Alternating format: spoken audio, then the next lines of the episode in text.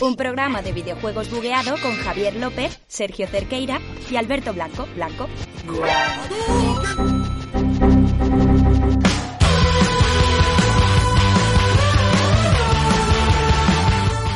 Muy buenas a todos, bienvenidos a un programa más, programa número 15 aquí en The Book Life. Seguimos en nuestras casas, seguimos en la cuarentena, seguimos con Sergio Cerqueira, que es el técnico realizador del programa, que esto ya es el tercer programa que hace con esto y lo está haciendo genial. Hola Sergio.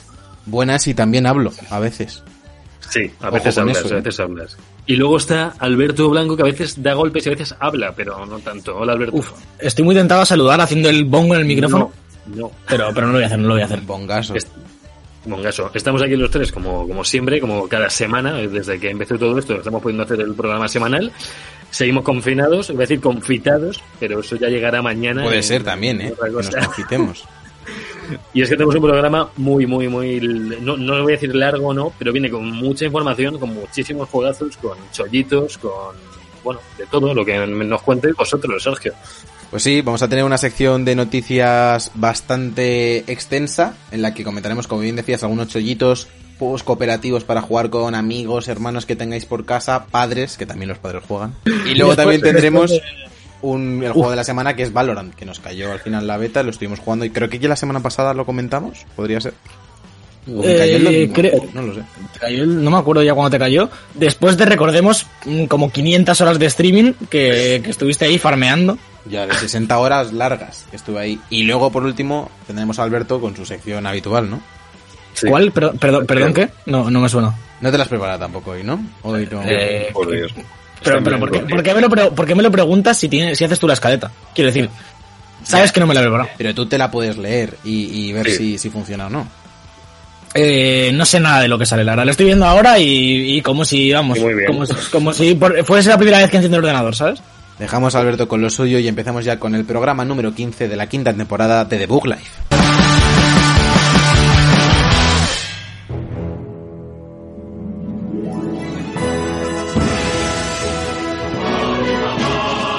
La información.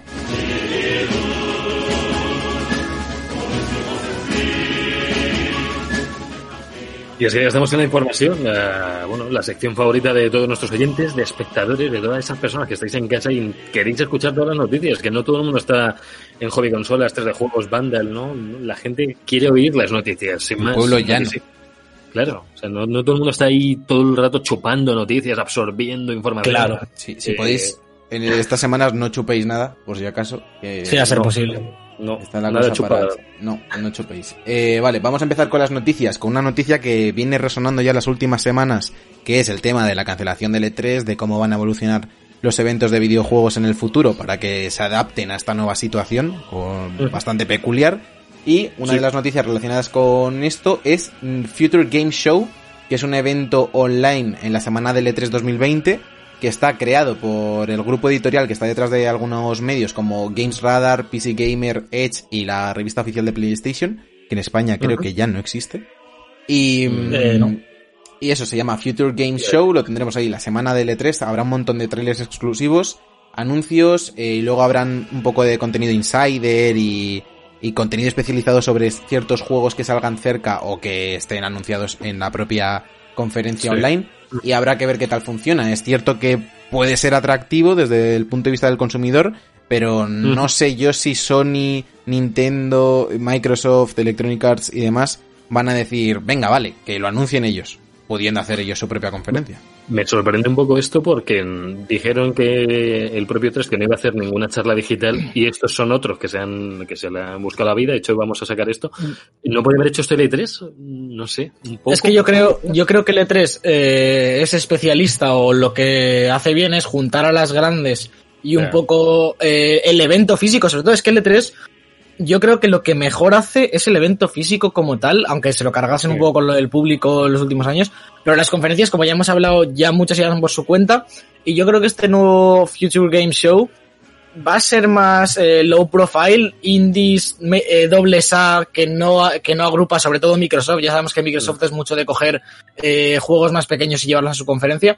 Todo lo que quede ahí fuera, que en el E3 se anunciaban como entre medias, cosas de Konami a lo mejor, que estaban Sí. siempre ahí sueltas y tal. A lo mejor se lo llevan estos, pero yo creo que de las grandes, Microsoft, Sony, eh, Ubisoft y demás, no vamos a ver absolutamente nada aquí, más que el típico Sí. tráiler que sale duplicado en dos conferencias. Pero piensa ya que, eh, o sea, dices, es que juntaban muy bien a todas las compañías en E3, pero es que cada vez se juntan menos. O sea, Sony ya no fue. Eh, Nintendo hace su No, Nintendo pero, de- pero, pero- pero Sony, Sony no fue, no, no hizo conferencia. Sí, Sony sí fue, lo que no iba era este año.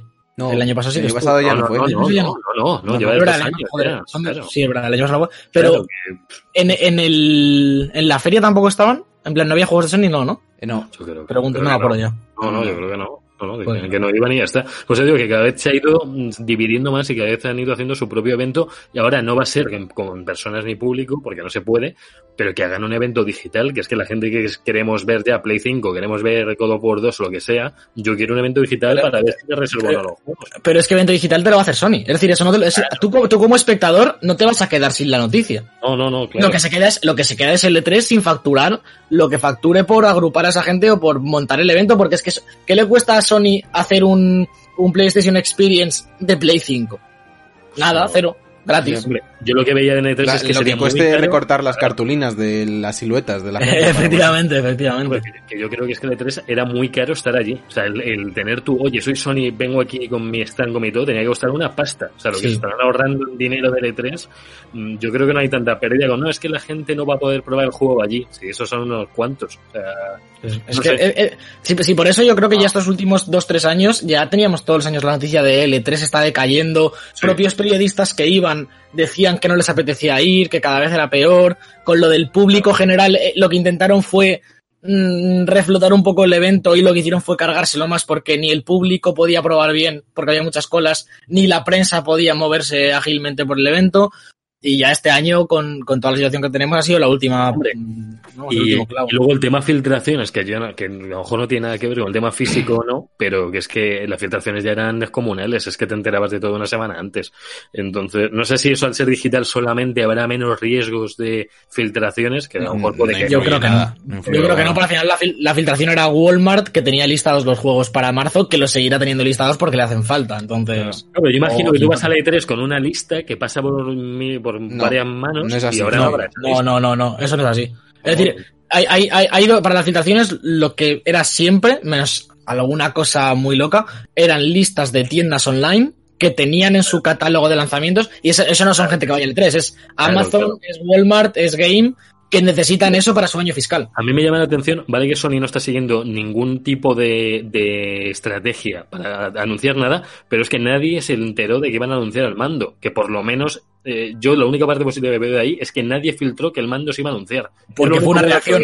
Porque Claro. fue una reacción a Microsoft. No, no, no es que lo tuviesen planeado. Claro. Bueno, ya. Es decir, no, no se puede filtrar algo que no debería haber pasado. Hombre, y una reacción a Microsoft solo enseñar el mando, no sé yo si eso es una Es que, reacción. porque, porque no tienen más, porque no tienen más. Es que es lo que lo hablamos hace un par de semanas. Vale, Microsoft me, Microsoft me saca un evento con la consola, con y nosotros no tenemos nada, enseñamos el mando a ver qué hacemos. Sabiéndose A ver si- que las dos consolas sacan en Navidades, no sé qué prisa hay ahora de reaccionar o no. Si es que se Hombre, saben que las Javi, dos... A- a- no, a- eh, atención la- mediática. Claro, la venta, las ventas han empezado ya. O sea, me refiero, la venta no se decide Claro. el día de antes, la venta se decide pues, el- durante todo el año anterior Y- al día de salida. Y, y- y tú, por ejemplo, eres Claro. público informado. Tú, tú Javi, Sí, sí. eres público que conoce, sin, sin, sin que ellos te estén enseñando cosas, tú sabes un poco por dónde van los tiros, pero la gente que ve cosas en la tele e internet sin más, sí, sí. pe- pesa muchísimo que Microsoft haga un evento y Sony no, pero son cientos de miles de ventas que puedes perder por no reaccionar. Bueno, yo lo que veo es que la gente también se espera a ver qué hay. O sea, por mucho que no te estés informando, dices, a ver, va a salir la One Series X que llames el nombre, la caja. Pero es que hasta que no vea la otra no me voy a decidir cuál me gusta más. No lo sé. Ya, O sea, no, no vas a por la primera que hay. Que habrá gente que sí. no, no, pero, sí, pero- pero sí vas a por la que más información te llega, por lo general. Claro. Claro, claro. Y, Entonces, y- y vas a- eh, y aunque, te- y aunque te digas que no vas a mover de tu cabeza. Es decir, obviamente tú ya sabes a lo que vas y, y- y más Microsoft tiene que vender más la moto que Sony porque ya lo tienes, pero un tío Sí. que no está que no está ni en un lado ni en otro, que quiere una consola y tal, y Microsoft le va dando cosas chulas una tras otra y Sony no hace nada, al final en su cabeza, en su, subcon- en su subconsciente Sí, va entrando más Microsoft. Está Entonces, la- Bueno. eh, eh, Sony tiene que reaccionar. Vamos a dejar un poco este Sí, debate, que lo tenemos todas las semanas, eh, el tema de Play 5 y Xbox. Eh, vamos a continuar con esta noticia, expandiéndola un poquito más, porque, eh, pese a que decíamos que el grupo editorial detrás de PC Gamer era el encargado de este Future Game Show, va a seguir habiendo PC Gaming Show, ese pequeño formato de talk show en el que se anunciaban las novedades especializadas, sobre todo en, en PC. Y vas- vamos a seguir teniéndolo, será el 6 de junio. Dicen que tendremos nuevos juegos, imágenes nunca antes vistas y luego estarán los principales desa- desarrolladores de juegos para PC anunciando más cosillas y que se, sea, se complementará con un día entero de retransmisiones en Twitch y demás para que, para que sea como un poco la fiesta del PC Gaming, de la Master Race. Hombre, yo, creo que esto es un impulso también a este tipo de conferencias que ahora están obligados ya a hacerlo más digital que nunca, a que pues se acaben decantando por hacerlo así. No sé, yo creo que es una buena, una buena oportunidad de probar o testear lo bien que van estos eventos de este, en este formato. No sé. A ver, este formato va a, ser, la va a ser igual. O sea, este, Sí, sí, sí. precisamente, este PC Gaming Show se viene haciendo en los últimos años. Mm. No suele tener mucho impacto, suele a lo mejor, lo que decía Alberto antes, algún tráiler de algún juego ya anunciado, pues Sí. un poquito más de contenido. eh, luego Mm. títulos muy, muy, muy Bueno. de nicho, como puede ser los el Track Simulator y cosas, y cosas así. Recordemos que ya este año pasado tuvo bastante peso Epic y sí que se vieron algunas cosas interesantes Eso en sí, el Game Show. Mm. Y, y imaginamos que este año eh, volverá a haber pasta de Epic ahí algún exclusivo interesante. Bueno, todos los juegos, pero que se venden en Epic, que Exactamente. es lo que vienen haciendo. Vale. Siguiendo con eventos especiales, que es, es el- hoy es el día de los eventos, es el día de las noticias con eventos. Stadia va a presentar en breve en su evento Stadia Connect, que es ya ha hecho, ha hecho dos, este va a ser el tercero. Va a llegar el 28 de abril para compartir pues, nuevos, últimos detalles, nuevos juegos para la plataforma, que ya han dicho varias veces que ellos no anuncian todos los videojuegos, sino que muchas veces es el desarrollador el que lo anuncia por su parte, no lo hace Stadia eh, pues bueno, pues aunque sea exclusivo de Stadia o no lo sea, quieren que sea el propio desarrollador quien lo anuncie. Y recientemente regalaron dos meses pro y abrieron ya el plazo, que mucha gente yo creo, yo no me enteré en su día porque lo, lo anunciaron un poco extraño. Abrieron el plazo a lo gratis, o sea, ya está Stadia gratis, pero los dos primeros meses gratis vienen con pro directamente, o sea que no... Eso es. Y de hecho ahora si abres, si abres Chrome me pasó ayer, eh, normal, en plan, sabes que siempre sale Sí, como un mensajito abajo de Chrome o depende del día que sea y tal, Sí. pues ahora sale mucho el mensaje de prueba Stadia gratis directamente en Chrome. Claro. Para que eh, Realmente es que Stadia ya es gratis, va a estar eh, la, la opción gratuita cuando se acaben los dos meses pro va a ser a 1080 60 FPS más los juegos que te compres. Yo, yo sé, te compras un Borderlands 3 y lo puedes jugar gratis. Eh, pagas en, como en cualquier store pagas el juego, pero luego el servicio en streaming no te hace falta consola, no te falta tal, lo que ya hemos hablado muchas veces. Yo creo que eh, van bastante bien con esto. Recientemente, en otra noticia que hablamos hoy, eh, han llegado al millón de descargas de Stadia, de, al millón de gente de, con el el- de usuarios. Sí, bueno, sí, de millón de usuarios por por Stadia. Y bueno, yo creo que, que es bastante dentro de que empezó flojo. que millón de usuarios por Stadia. Sí, o sea, un Stadia, un usuario. Ah, vale, o sea, un Stadia Claro. como unidad de medida. Claro, claro, una PlayStation, un usuario, por ejemplo. Claro, es que como no hay una unidad física, son usuarios. Sí, sí, sí. Sí, bueno, claro, sí, son usuarios. Te- Tienes razón, Sergio. Stadia Gamers, si quieres llamarlos así. si Stadia Game, más. Pues me gusta. A mí me mola cuando digo me voy a Stadia, tío. Es como que te vas a otro planeta, tío. Sí, en el que estás solo. Eso sí. No, no estoy solo, eh, tengo colegas en. Estoy entre ese millón. Javi, Ja- Javi tiene colegas en Destiny en todas las plataformas, da igual donde lo juegue. Somos los mismos de Play que nos vamos a Stadia porque hay más contenido gratuito que no tenemos que pagar. Entonces está bien. Eh, por cierto, yo cada vez veo que va mejor el servicio. O sea, lo probé un mes después de que salía porque me llegó más tarde.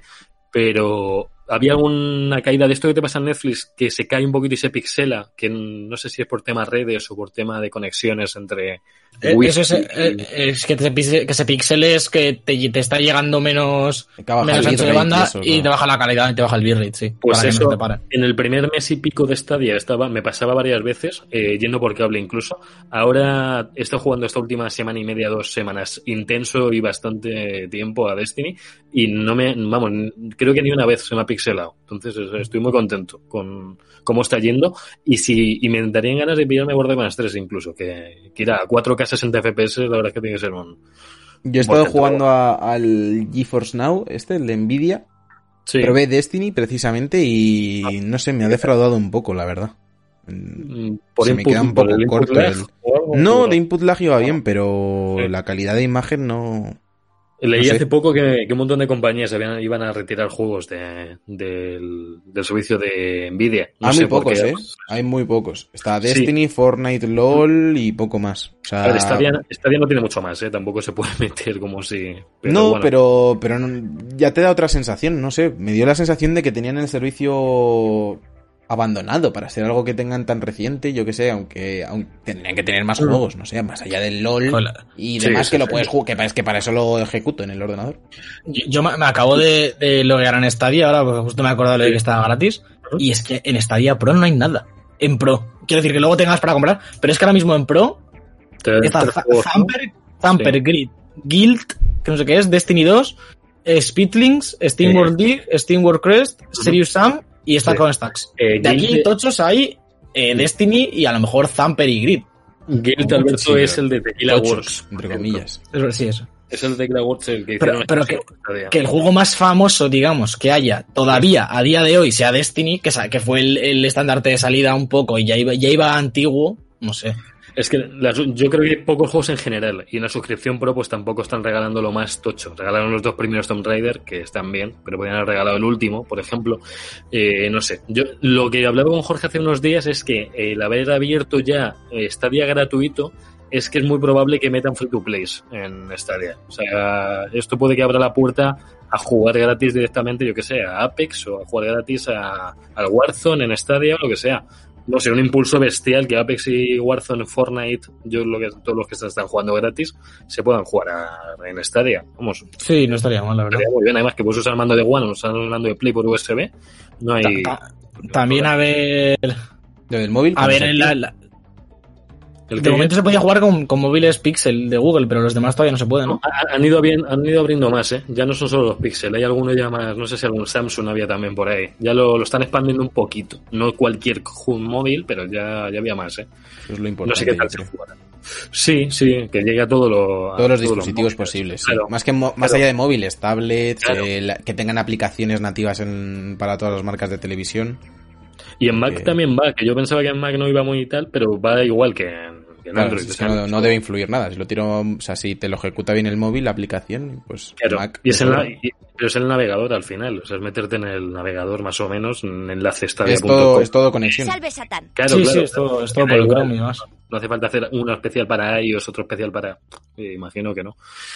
Pero bueno, eh, sigamos Alberto con más cositas. Sí, vamos un poquito a, a los juegos que sí que te instalas en la consola, que, que te descargas o te compras y los juegas a un milímetro.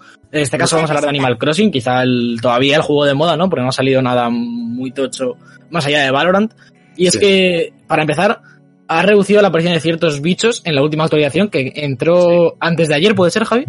Creo, Sí, un par de hace días. nada, sí, con los eventos últimos ha entrado. Mm. Bueno, esta, esta medida ya la conocíamos desde prácticamente hace un mes. Sabíamos que a partir de finales de abril, principios de mayo, eh, se iba a reducir la aparición de, para empezar, las tarántulas, que es lo más, digamos, lo, lo que más rompía el juego, ¿no? Lo, lo que se estaba farmeando hasta ahora para conseguir dinero más o menos fácil. Eh, ya con, con la aparición de las chinches estas de agua, Hmm. eh, baja- era más complicado hacerte islas de tarántulas porque aparecían muchas de estas y era un coñazo. Y ahora lo que hacen es bajar el, el spawn ratio, la tasa de aparición de estas tarántulas y de los escorpiones, que ya era bajo de por sí hasta donde yo sé, porque yo todavía no los he visto. Yo tampoco. Yo, yo no sé Así si es de nuestra zona ni siquiera, a lo mejor es de otro hemisferio. o de- Claro, no, no sé, a lo mejor Lo algo. único, han bajado el ratio de las de las mariposas Vianor, que son que eran las más eh, las que más pasta daban por un bicho que no era tan raro de encontrar. Ahora Ya. ya no encuentras ni una de los Vianors, estas son solo las las de las alas verdes estas, que valen 300 fallas, creo.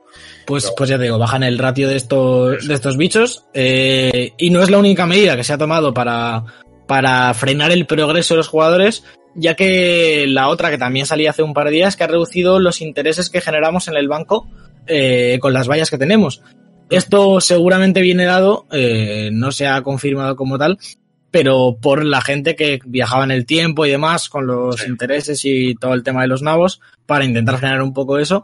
Y sobre todo, pues yo supongo que todo esto que hace Animal Crossing es para, para frenar el progreso e intentar meter a todo el mundo un poco más en la mentalidad que, que Mm. promueve el juego, que es eh, hacer tus avances poquito a poco cada día. No, sobre todo, yo creo no tener, no tener un, un sentimiento de competitividad con tus amigos de quien tiene algo antes, sino ir a tu ritmo, eh, compartir eh, las experiencias, pero no estar eh, centrado 100% en cuánta cantidad de vallas consigues y demás. Es que lo, lo del banco era hasta un máximo de 100.000 vallas. Creo que se ahí adelantaba, no sé, 50 años la consola. Ahora el máximo son 10.000. Entonces, Efectivamente, Bueno, efectivamente. es algo además que es que eran los intereses del banco, que es que era una función que si les daba la gana la podían quitar. Entonces, mm, aprovecharse de eso me parecía un poco...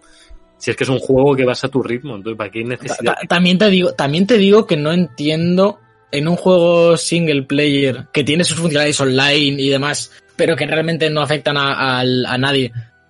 No veo el problema en que un tío rompa el juego para conseguir más vallas. Es decir, yo, yo creo que este tipo de actualizaciones, de bajar la tasa de arañas, de, de bajar de los intereses tal, para evitar que un tío viaje en el tiempo y consiga 100.000 vallas, ¿qué más les da?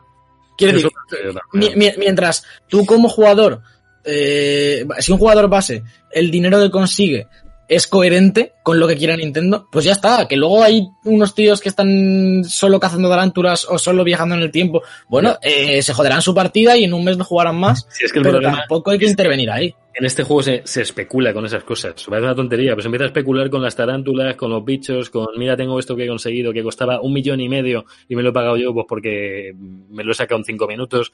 Bueno, Eh, ya, pero también, también es parte del juego, ¿no? Es decir, No, al, al- al final la- la- el- es un poco paradójico que creen un juego sobre el capitalismo e intenten cargarse el capitalismo dentro del juego.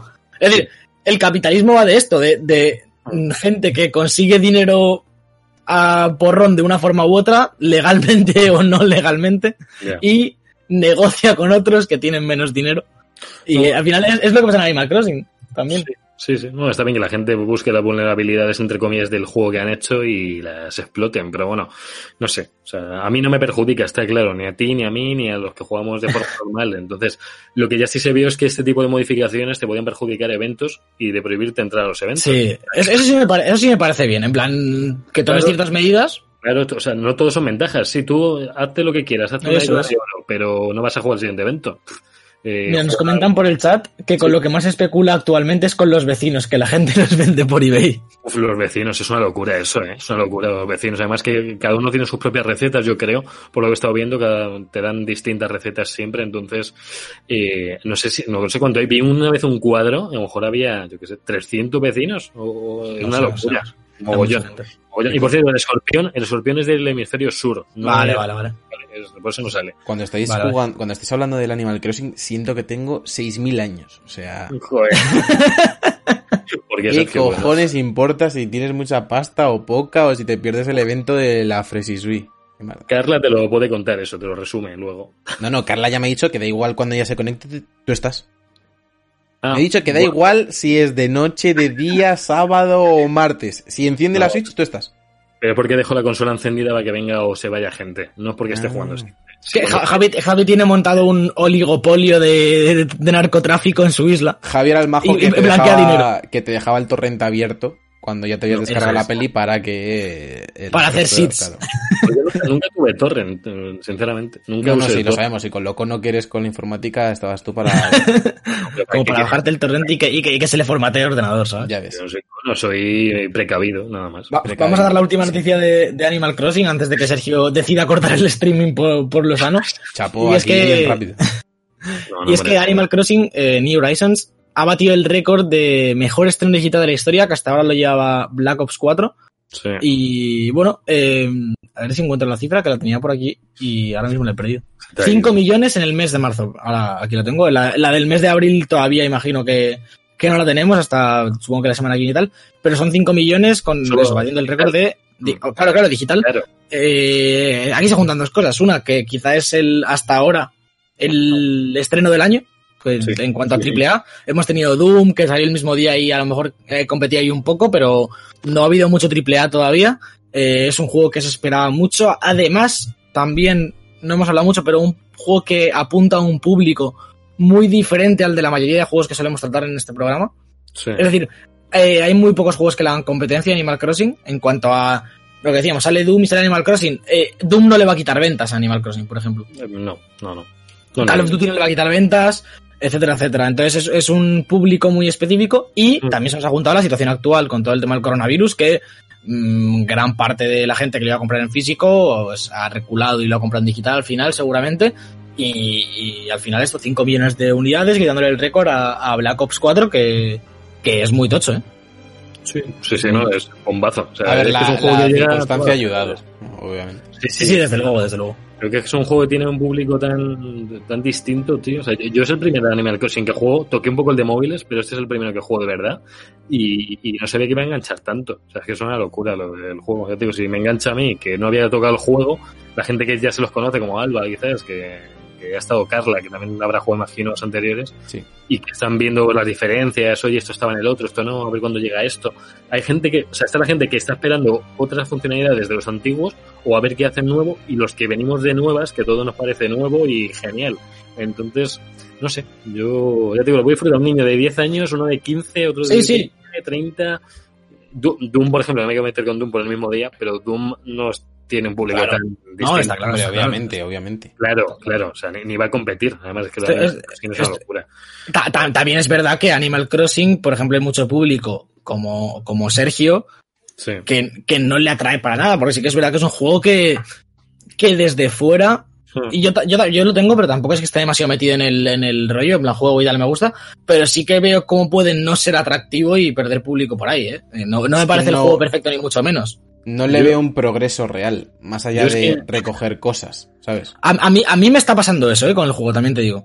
Que Yo luego si queréis lo comentamos un poco en la cuarentenita si da tiempo, pero tengo alguna issue. Yo, yo era como Sergio, pero ya no. O sea, fui o sea, Te le entiendo, eh, te entiendo, entiendo. entiendo que, que, el- que lo bueno del juego viene porque es como satisfying, eh, coger melocotones y hacerte la casa. Sí, sí, yo eso lo entiendo perfectamente. Y entiendo que hay un público muy grande que es que lo único que tiene es o Animal Crossing o, o los Sims, por decir así algo parecido, o Minecraft, por ejemplo, que sí que lo veo entre comillas en el mismo género, sí, sí, sí, género sí. raro. Sí. Eh, pero es que más allá de que No te sé, yo dure creo- los primeros seis meses, o sea, ¿tú te ves jugando Animal Crossing dentro de dos años? Más allá de que sea el evento de la castaña pilonga y tengas que... A lo mejor entras por los eventos. Yo no me veo jugando todos los días. Claro, pero es que yo creo que en el momento que cortas es muy difícil volver a entrar. Sí, pues. Tampoco me veo jugando a Doom en dos años. Quiero decir, me lo paso y puerta. No sé. Ya. Animal, Animal Crossing es un juego que da para jugar mucho más. realmente. Sí, sí. Tiene siempre cosas. Ahora estamos empalmando eventos, dos personajes nuevos, no sé qué, nuevas, nuevos arbustos para plantar, que parecen chorradas, tío. Pero es que dices, joder, cómo mola tenerlo en la isla. Eh, no sé, es como satisfacción, no porque no la tengas en la Es vida coleccionismo. real. Es un juego Pero- de- para coleccionistas, realmente. Para Ah, gente ah, que ah, le ah. guste coger cosas y ordenarlas y hacerse una casa. Sí, pero es que mucha A, gente. a mí ahora, Sí, no, sí, sí, a, a mí sí, esa sí. parte me gusta, esa parte me gusta, y es lo que me gusta también de Minecraft, por ejemplo, de eh, voy expandiendo mi casa, me gusta ir pagándole las hipotecas a Tom Nook, construyendo puentes, es decir, hay ¿A un sentimiento no? de progreso. ¿A quién no le gusta Eh, pagar una ¿a quién- buena hipoteca? Pero lo que, lo que sí que me falta, eh, comparando a lo mejor un poco con, con Minecraft o Terraria o algún juego de este estilo, que quizás es el género que más se acerca, es que no. Es, el único progreso es el construir, pero no hay un sentimiento de automatizar las cosas. A lo mejor en la filosofía de Animal Crossing de hacer, hazlo todo repetitivamente una y otra vez, a mí es lo que me acaba cansando. Es decir, me parece que está guay esa filosofía de calma, pero sí me gustaría, yo que sé, poder avanzar un poquito en el, a- alguna cosa que me ayudase a automatizar la tala de árboles o, ¿sabes? Como, como haces en Minecraft o haces en ese tipo de cosas que al final eh, avanzas en, pues depende del juego, a lo mejor en, en temas de sociedad para poder conseguir nuevos avances o investigación, cosas así, a lo mejor esa, esa vertiente yo creo que le ayudaría bastante, porque sí. que es verdad que después de un mes recogí talando madera para hacerme banquitos, me gustaría poder mm, tener a un tío que me tale los árboles, yo que sé, un vecino o, X. A mí esa es la parte que me, que me tira un poco para atrás de Animal Crossing. O sea, todavía. yo, yo me he dado cuenta es un juego que absorbe horas. eh, más allá de la cuarentena o confinamiento que estamos aquí, es un juego que absorbe horas y no te das cuenta, tío. Estás Sí, jugando sí, y no, no, no sabes cuántas horas han pasado, tío. Eh, o estás viendo una pe- o estás viendo una serie mientras, o, eh, O desnudo en la ducha, llorando. Llorando, efectivamente. porque no te vende puentes. Bueno, pues, la, pues, la realidad es que ningún juego sirve para nada a no ser que seas mega pro player y, te- y vas de ello, porque el resto... Como yo en el TFT, Se, como- yo en el 4 TFT. del Call of Duty tampoco te aporta nada, pero bueno. Seguimos con Igualmente. noticias, precisamente, Sí, con bueno. Call of Duty. Eh, tenemos otro fin de semana gratuito que ha llegado Mm. esta, es- desde el día 27 eh, a todas las consolas, que está bastante bien para la gente que ya tiene los 600 gigas de juego instalados eh, de. Warzone, pues puede probar el, el modo multi, eso sí, con limitaciones. Son cinco mapas gratis con modos de juego relativamente aleatorios, no puedes elegirlo hasta, hasta lo que yo sé. Por ejemplo, ayer jugué con Edu y no podía elegirlo, nos tocó lo que nos tocó, bueno, lo juegas, lo pruebas y está. ya- ya son más mapas que la última vez, también te Sí, digo. so- eh, hay uno de los mapas nuevos que yo no lo había jugado todavía hasta que lo probé ayer con Edu mientras os esperábamos eh, para el Warzone. Y bien, Sí. bien, Call of Duty sacando ya su segundo fin de semana gratuito eh, en lo que llevamos de cuarentena, al menos en España, no sé si en Estados Unidos ya estaban de cuarentena en el primero, si no debe estar ahí ahí. Y por eso, la segunda noticia, que es que ha alcanzado grandes cifras de usuarios en marzo, sobre todo por Warzone, que ha subido Ujú. un 159% la cantidad Madre de mía. usuarios que tenía el juego. Provocado Ah, también por lo que, porque la gente está Sí. más en casa, porque Warzone está funcionando muy bien y por eh, Sí. estos fines de semana gratuitos que seguramente a la gente que no haya llegado por Warzone, pero que sí que le gustaba el, el Call of Duty más clásico, o simplemente le apetecía probar un juego diferente ese fin de semana, pues han llegado al título de Activision. Sí, sí, sí. Sí, ¿no? Bueno, pues ya Estoy, está. estoy ahora mismo estoy en la, en la interfaz de Stadia y está bastante guapo, ¿eh? Lo que es la interfaz de... Así, Descubriéndolo por, por- en directo. por- por seguir el tema, sí, sí, está bastante guay, la verdad. Precioso, Bueno, perfecto. Ya- Pues ya noticia. qué tal interfaz. Sigo yo, mm, más noticias tochas, más un poco- a lo mejor un poquito de rumor, porque no está todavía confirmado. Sabemos que Horizon Zero Dawn 2 eh, está en desarrollo. Dicen, según estas fuentes, que va a ser exclusivo de PS5, que no va a haber como este anterior, que va a salir en PC también. Que se va a planear una trilogía, que la verdad es que... No, Ja- Javi, lo de exclusivo de PC PS5 significa que no va a salir en Play 4. Que en PC salga en tres años Ah, o en bueno. dos, eso está Bueno, clarísimo. vale. Mm, Bueno, sí. O sea, ya, ya dijeron que todos, que todos los nuevos de Play 5 iban a ser solo de Play 5. O sea, God of War 2 no va a salir en Play 4. Eso seguro. Por eso, por eso, por eso que, Bueno, que yo- la- que exclusividad esta de, de no salir en PC es tan relativa en Ah, cuanto, sí. ¿sabes? De salida obviamente no, pero luego Bueno, sí, no se sabe qué puede pasar. Yo había entendido exclusivo como la palabra total, no solamente con Play 4, sino Es que a lo mejor es el clickbait. Has caído en sus redes, Javi. he caído, he caído en el clickbait. No, pero yo, yo me voy, me voy a los datos, no solo a esto, que dicen que va a ser un mundo todavía mucho más grande, que posiblemente haya modo multijugador, no sé si como en Monster Hunter, pero Monster Hunter de eh, como Horizon podría molar. ya ves, chaval. Pero muchísimo. O sea, eh, además, no ya por meterse en terreno Monster Hunter, pero lo de los robotitos mecánicos mola un huevo. Entonces, Y lo de que cada uno tenga puntos débiles como en Monster Hunter también y demás. sí. O sea que aquí se ve como mucho mejor. Yo en Monster Hunter al final, tío, le, le pegaba donde podía. Hombre, son dos cosas distintas también, porque en Monster Hunter partes de la base de leer cosas sobre el bicho y, y investigar, entre comillas, y en Horizon es mucho más visual. Te lo sueltan a la cara, el punto rojo, el no sé qué, la- los ojos y demás. Sí, sí, sí, sí. Y bueno, y que sea, que vaya a ser una trilogía esto, pues bueno, pues eh, puede ser realmente. Si va a salir el 2, pues es muy posible que God of War va a ser posiblemente una trilogía. No está confirmado, pero lo será, casi seguro. Debería.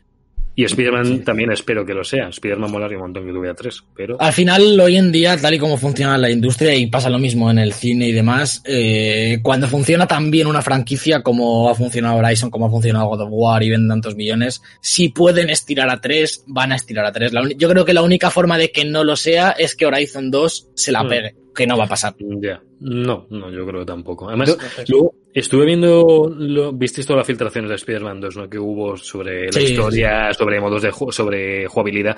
Yo es que parece que yo Spider-Man no lo vi como que se guardaban cosas. O sea, yo vi como que el juego molaba muchísimo, pero que se estaban guardando un montón de cosas para el 2. Pero Además, de el también. narrativamente o de villanos. o- Villanos a nivel jugable. en- Yo a nivel jugable es donde que- le veo más limitado.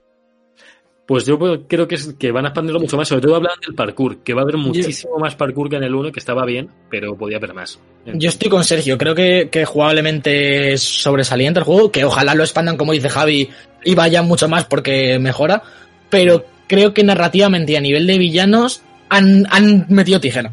En plan de, no, no, vamos a guardarnos esto para el 2. Hombre, ojo, ojo, porque los seis siniestros es de los arcos más tochos que tiene Spider y es de los Sí. grupos más tochos que tiene Spider-Man, pero siempre está Venom por ahí. De hecho, la segunda parte está prácticamente confirmado que Venom va a ser el villano. Dijo Insomnia que al principio de todo esto, eh, hace un montón, dijo, si hacemos un juego con Venom, o sea, no vamos a meter a Venom en un DLC, no va a ser un personaje más. Si sale Venom en un Spider-Man va a ser el protagonista, o sea, va a ser el villano principal del juego. Y Haría es lo que han sorpre- hecho. ya sorprendieron con el primer villano, que era de, de un de los cómics súper reciente, el, el hombre Sí. este, ¿cómo se llamaba? Sí, el negativo, este, ¿no? El doctor. El, ¿Era G o algo así, el apellido del chino? Lee, ¿no? O Lee. Vale. Bueno, es que Lee son Bueno, todo. Este hombre, que era un arco muy reciente como para que fuera el, el archienemigo de Spider-Man, y yo creo que ya, supongo que habrá sido un poco porque tal vez Marvel estuviera un poco dubitativa, teniendo en cuenta el éxito relativo que han tenido los juegos anteriores de Spider-Man, eh, más allá de los de Treyarch de Play 2, y a lo mejor ahora sí que les dan más rienda suelta, más personajes, viendo lo bien que funcionó esta última entrega. sí, sí. Además, A mí lo incluso único- de Led. Sí, dime, dime. Perdona, lo único que me da un poco de miedo es el tema. eh, lo que le ha pasado a Batman, entre comillas. Eh, mecánicamente es que, que, que, que- ¿qué haces para Que se aportar muera, algo ¿no? nuevo? Digamos. Claro. Claro, es que el combate es el Vale. combate que hay. Pero fíjate, no, no a- creo a que haya una alternativa pasa- mejor, pero A mí lo que me pasa con los Batman, eh, vamos, los he jugado todos y es una de mis sagas favoritas de, de los videojuegos recientes, eh, es que el 1 y el 2, es decir, Asylum y City, me parecen juegos sobresalientes, increíbles, eh, porque innovaron con esto. Y luego sí que es verdad que, que los otros tres o dos, si no contamos ese Origins que está en medio, me, me molan, no me parecen sobresalientes, me parecen juegos de 7 u 8, pero, pero guay, es decir, a mí si Spider-Man ahora se sacan un 2, que sea como el Batman City, Arkham City, que, que es el doble de grande, que mejora mecánicas, que mejora todo, y luego el 3 y el 4, pues al final por, por, por mantener la mecánica de crecer un poco, tampoco me parece mal, es decir, no, no creo que, que haya que esperar que todos los juegos de una saga mejoren al anterior. Hay veces que no se puede y yo creo que en este caso se van a encontrar, como dice Sergio, con problemas como en Batman, que es que mecánicamente es un juego que, que en un punto va, va a llegar a su, a su límite y Claro, es que- creo que ha nacido muy cerca de ese límite. justo has puesto lo- eh, Claro. dos ejemplos que vienen de, de Batman, de hoy de Batman. El De Batman. Batman Arkham City. De Batman, el primero que era solo en el manicomio. Que funcionó súper bien, eh, juego- Sí. tenía bastantes previos de juego del año, eh, fue la sorpresa porque nadie se esperaba que fuese también un juego licenciado que suelen ser malos, por lo general. Eh, Luego dieron el salto al City, que la gente, ah, qué guay, ir es. por todo Gotham, no sé qué, tiene un progreso como mm, mm, más fácil, por así decirlo. Ellos ya han empezado con toda la ciudad, con una mecánica de combate muy buena. eh, técnicamente el Sí. juego está muy bien, muchos trajes. Pero- Entonces, que, va- que, que no digo que vayan a estar mal, que van a estar, seguro que están tan bien como el primero. Pero ya no van a tener ese factor sorpresa, Yo- o ese yo- factor yo de creo- necesidad que sí tenías con el primero. Yo creo que a nivel mundo abierto aún pueden ampliar mucho. Es decir, Sí. la ciudad es lo que hay, es Nueva York, eh, Spider-Man está donde está, pero se hace pequeña. Es decir, es un mundo abierto muy grande, pero con lo rápido que te mueves y tal, no, no explota mucho el mundo abierto este Por Spider-Man. cierto, las mejoras que venían en estas filtraciones, que era sobre todo lo que estamos hablando ahora, hablan de que el balanceo, que a mí me gustó mucho, dicen, lo van a mejorar muchísimo más, con muchísimas más animaciones, que a mí me gustan las animaciones que había, pero notaba que se podía hacer más. En el combate me gustó un montón también, pero yo creo que con las telarañas, por ejemplo, pueden usar muchísimas más cosas todavía.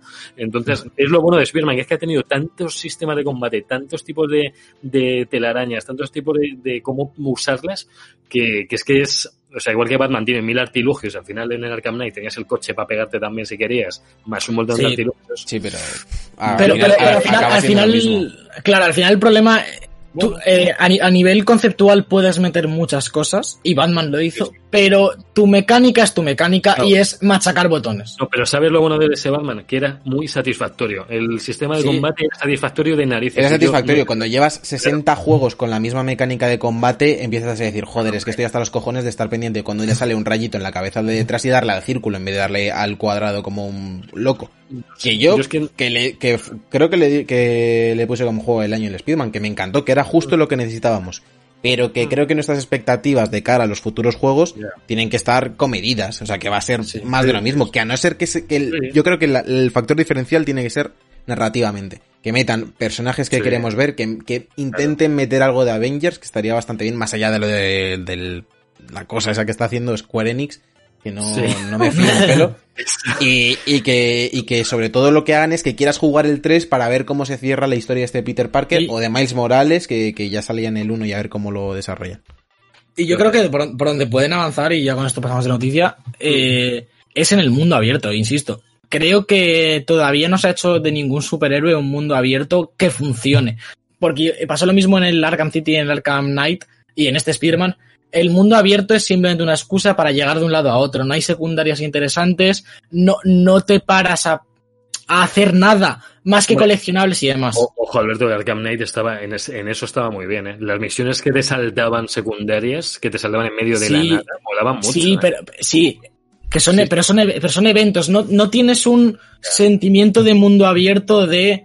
Mira el Red Dead.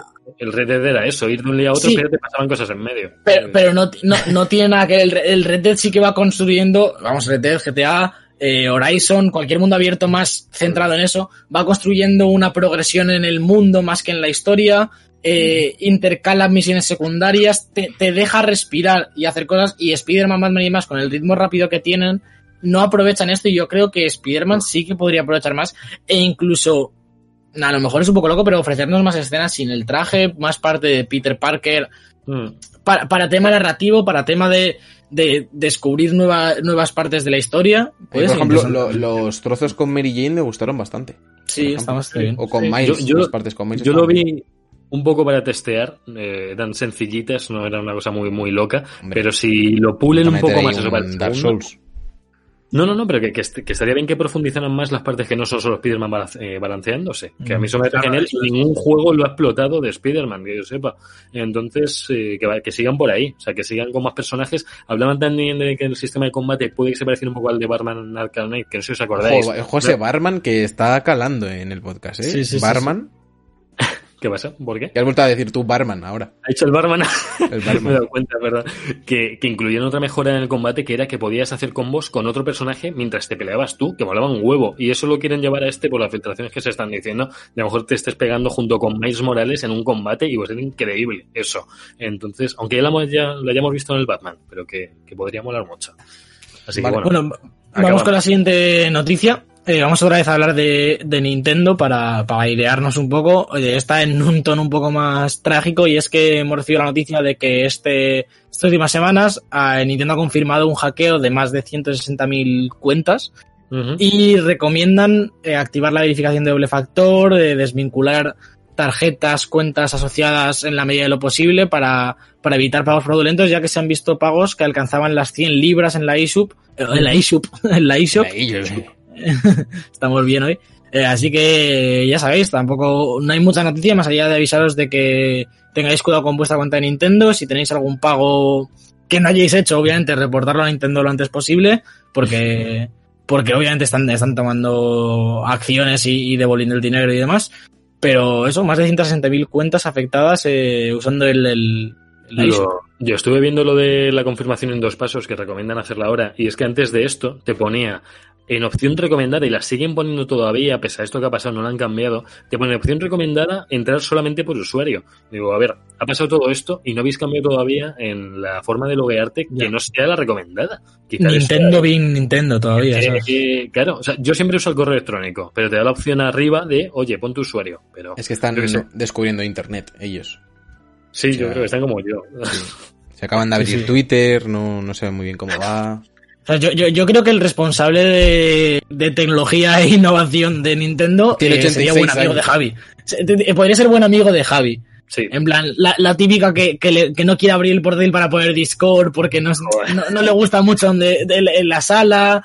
Eh, suena le- bien siempre. Le, le- le- le da me gusta a los tweets de los streamings de Nintendo, del Nintendo Direct a las 4 de la mañana. Ya. Bueno, es que seguimos son, con, son gente futuro. Sí. seguimos con noticias Sí, sí, de. Nintendo. En este caso con Ninjala, uno de los juegos más esperados eh, para los próximos meses. Este free to play que anunciaron en un direct hace relativamente poco. Y que tendremos también una beta muy pronto. Eh, empezamos Sí. por ahí si queréis. Recordamos los horarios de la beta para, para la gente de Europa. Sí, sí, sí.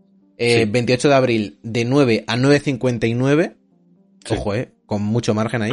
29 de abril de 5 de la mañana a 5.59 y vi ese mismo día, 29 de abril, de 1 de la tarde a 1.59.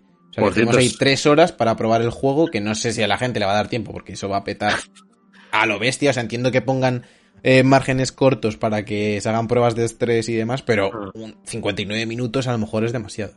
Es que estamos todos pendientes, además. Es que ahora no, no es que no me entero de cuándo es, no es que está todo el mundo en casa, pendiente del horario, no todo de Ninjala, lógicamente, pero, pero es un juego que tiene muy buena pinta. Yo, yo estoy con muchas ganas, por cierto, Alberto, podría intentar streamear una de esas serras, ya que es el único con Switch y es... y- Sí, podría. a eh, la, una que nos pille en, en un horario que no sea de trasnocharla, nos echar tú y yo unas partidas y streamearlas. Sí, sí, yo me, si se puede, me imagino unir con amigos, imagino que sí, si Hombre. no, y si es Bueno, esto es, esto, esto es Nintendo, a lo mejor, a lo mejor no.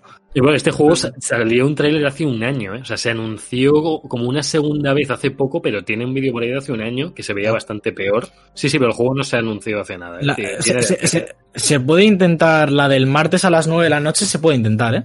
Sí, sí, sí. Yo, vamos, O sea- lo- se puede intentar colar. No sé qué había planeado por ahí en, el, en la escaleta streamings, pero aprovechando es que sale además en mayo del mes que viene, entonces. En mayo del mes que viene, ¿cómo es eso? En, en mayo del mes que viene, ojo, ¿eh? Ojo, que, sa- que, que sale ya. En- o sea, sale, no sale abril, sale a finales de mayo. Sí, el Vamos, 27 un mes después de. Un en mes un después. mes. Luego, En un mes a partir de mañana. En Eso. uno de los diarios de desarrollo que salió hace muy poquito, también se comentó que el juego, ah, obviamente, va a tener un sistema de monetización que sobre todo estará centrado en un pase de batalla que presumiblemente tendrá rango del 1 al 100 y que dará, obviamente, pues eh, beneficios exclusivos a la gente que pague el pase, aunque tendrá algunas cosas gratuitas para, para todos los usuarios. Así que nada, un free to play al uso, entre comillas, en lo que se refiere Sí. al formato de monetización y que esperamos con muchas ganas. Bueno, yo, yo sí, yo con bastantes. Yo, yo también le tengo bastantes ganas, la verdad. O sea, tiene, además vi el vídeo de hace un año y el de ahora y el, vi- el juego lógicamente ha- mejora muchísimo. O sea, en- el free to play, lo que queráis, no es Splatoon, pero puede estar muy divertido para jugar con colegas. Es un, es un juego de colegas. Yo ya lo estoy que hay que categorizarlo bien desde el principio. Juego de colegas, aquí. Eso es un género como un castillo. Sí. Y sigo yo con más noticias, que parece que no hablamos nada ni de Phil Spencer, ni de Xbox, ni de Microsoft. Hablamos mucho de ello, no solo para hablar de esa flamante nueva consola que ya han anunciado, que tiene mando y todo, pero es que Phil Spencer promete o está diciendo que no van a tardar mucho en anunciar más noticias de la consola y más noticias de los videojuegos. Dice, lo dijo aquí en Twitter, dijo, revisamos ayer los planes para seguir compartiendo información hasta el lanzamiento. El equipo está haciendo un gran trabajo y se está adaptando. Nunca había estado más emocionado por los planes de Xbox. A ver, eh, está claro que se tiene que emocionar con los planes de Xbox. Si no, si no, eh, Si nos emociona que cobra. Dice que nos ha, dice, os hemos escuchado, queréis transparencia y autenticidad, porque no lo ha habido hasta ahora, por lo visto. Nuestro plan es seguir mostrando las cosas de esa manera y el siguiente paso no se hará esperar demasiado a nivel juegos, por lo que quiere comentar. Bueno, mm, yo tengo muchas ganas de verdad de que me vendan la Xbox, que soy el primero que tiene unas ganas locas. O sea, igual me vendieron la 360 con unos jugadazos tremendos en su día, ya hemos hablado más Effect, Bioshock, que con Gears, con Halo. A mí me, que me venga con toda esa tralla otra vez. Yo, Yo, no sé, yo creo que lo he dicho ya, lo he dicho ya muchas veces. Yo, obviamente, como voy a cambiar de PC dentro de poco y tal, ya sí, te digo sí. que la Xbox no me la voy a comprar, pero sí soy usuario de Game Pass, como digo siempre, y, y a favor de todo esto. Y sí que creo que esta generación Microsoft va a dar un pelotazo que no te lo crees. A nivel, a- tanto a nivel hardware, que ya están por delante desde hace mucho, como a nivel juegos, yo Mm. creo, además, lo van a hacer a nivel mediático como muy fuerte, digamos, porque eh, es un poco la, la intención que llevan estos últimos años de muy buenas conferencias. Es decir, la, tienen mucha más forma que fondo las conferencias de Microsoft. Es decir, tú ves una conferencia del E3 de los últimos dos años y probablemente lleva dos E3, que es la mejor conferencia. Lo que pasa es que al, anali- al analizarla después te das cuenta de que muchos son third parties, que mucho es hype para dentro de varios años, sí. pero com- como forma de, com- de comunicar, se están, vamos, poniendo por encima de todas las demás compañías. Si ya esta generación de verdad le pones juegos que, que sean suyos, el cuádruple A, el Halo y demás, yo creo que vamos a tener una conferencia en junio, septiembre, lo que sea, de cara a Xbox Series X, Mm. de, de locos. Creo y espero, vamos, como dices tú. También Sí, pienso sí. que, que Sony va a reaccionar de alguna forma y también creo Mm. que en Sony saben que la única forma de convencer a alguien para gastarse 600, 500, lo que cuesta al final. Euros en la consola va a ser a través de first party exclusivos. Sí. Y yo Mm. creo que tienen el potencial y los estudios necesarios para, para hacer juegos que realmente te hagan hacer esa inversión en una consola solo para 5 o 6 Claro. títulos al año. Así Claro. que yo también, o sea, creo que Microsoft parte con ventaja en cuanto a hardware, en cuanto al mercado de Sí. PC y al Game Pass, que es que es de locos, pero también Sí. creo que, que son, hay que darle un voto de confianza a Sony porque es que si lo miras título a título, mmm, Mm. les ha Sí, sí. pasado un poco la mano por la cara, eh, los Nada que ver. Eso está ver. claro, eso eso está claro y yo desde luego sigo manteniendo mi postura como jugador de PC de que voy a mantener mi PC y si no Mm. sale muy mal la cosa con Sony, me- el día de salida seguramente tengo una Play 5 en mi casa porque mm, como dice Javi cada programa, Sí. al final al final queremos jugar God of War, queremos jugar eh, Spider-Man, queremos jugar Horizon 2 y si no nos los ofrecen de otra manera, que de momento Sony no lo está haciendo, Claro. nos compraremos la Play 5. Lo que no descarto es que nos los ofrezcan de otra manera más pronto que tarde. ¿eh? Si yo, si yo el punto positivo que le veo a todo esto de que, o sea, no de que no sepamos nada de la Play ni de cómo es la caja ni nada, o sea, yo es que me, me están vendiendo algo que ya sé lo que voy a comprar. Yo ya sé que va a estar Spider-Man 2, sé que va a estar God of War, sé que va a estar Horizon, sé que va a estar lo nuevo de Kojima si acaso sigue ahí. Eh, es que sé lo que va a haber. De Microsoft no tengo ni idea de lo que van a hacer. Sí, está Obsidian, está no sé quién, vale, pero no tengo ni idea ni de segundas partes, ni de terceras, ni de nuevas IP si van a salir bien o no. Es que no tengo la misma seguridad ahora mismo. Yo hasta Es- que no vea eso, es que no. Claro, no pero, por, por otra parte sabes que si tienes un PC lo puedes jugar, que tienen un sistema Sí, en la nube claro. que seguramente vaya a ser el mejor, porque tiene pinta de Mm. que va- saben Mm. hacer las cosas, sobre todo en este aspecto Sí. más técnico, Mm. que si no Mm. tienes ni siquiera un PC vas a poder jugar lo suyo. Entonces parten con una ventaja que lo que Mm. decíamos, se va a tener Sí. que esforzar Sony para que contrarrestarlo con 4 o 5 IPs, que tampoco pueden sacar y 12, además- 20 first parties al, En- al año. En el mundo en el que vivimos hoy en día, de internet, de la masificación, pesa, y lo hemos visto con Valorant mismo estas semanas, pesa mucho más que un juego sea mediático a que venda muchas copias. Es decir, Sí. eh, a que, mi- que Microsoft, si Microsoft lo hace bien y tiene cada dos meses un juego tocho first party en, en Twitch, en, en la, en la columna de arriba, ¿tú sabes la, la cantidad de dinero que les va a generar eso en micropagos, en pases de batalla, en suscripciones a Game Pass, en suscripciones a Gold? Es que solo con eso Microsoft vive. Y vive muy bien, ¿sabes? Es que no, no le interesa ganar la carrera a corto plazo de vender muchas consolas en Navidad, sino la de estar a nivel mediático en la cresta de la ola durante toda la generación. Realmente eso es lo mismo lo contrario a Sony. O sea, Sony ahora mismo apuesta por juegos individuales que Claro. no tienen que ser Twitch eh, number uno de tres meses. O sea, No, y y, Xbox todavía tampoco lo estoy viendo. Más Sony, Sony tiene mucha... No, no, de momento ninguno de los dos first parties han- no, No, han no. tenido ningún first party multijugador que lo haya petado a nivel mediático. Ahí Pero está que- la clave. Ahí está la clave, quizás, Alberto, y tú. Ya, pero es que o sea, tampoco, tampoco coincido del todo con que sea más importante el nivel mediático que, que la monetización. O sea, que sí, que el Game Pass está muy bien, pero es que si Sony hace que te compres su consola con el God of War, mm, ¿de Sí. qué te sirve tener todo lo otro montado? Por así decirlo. Claro. No sé, yo creo, yo creo que es que, que sí, que cada una irá a su juego, que cada una tendrá sus No. necesidades.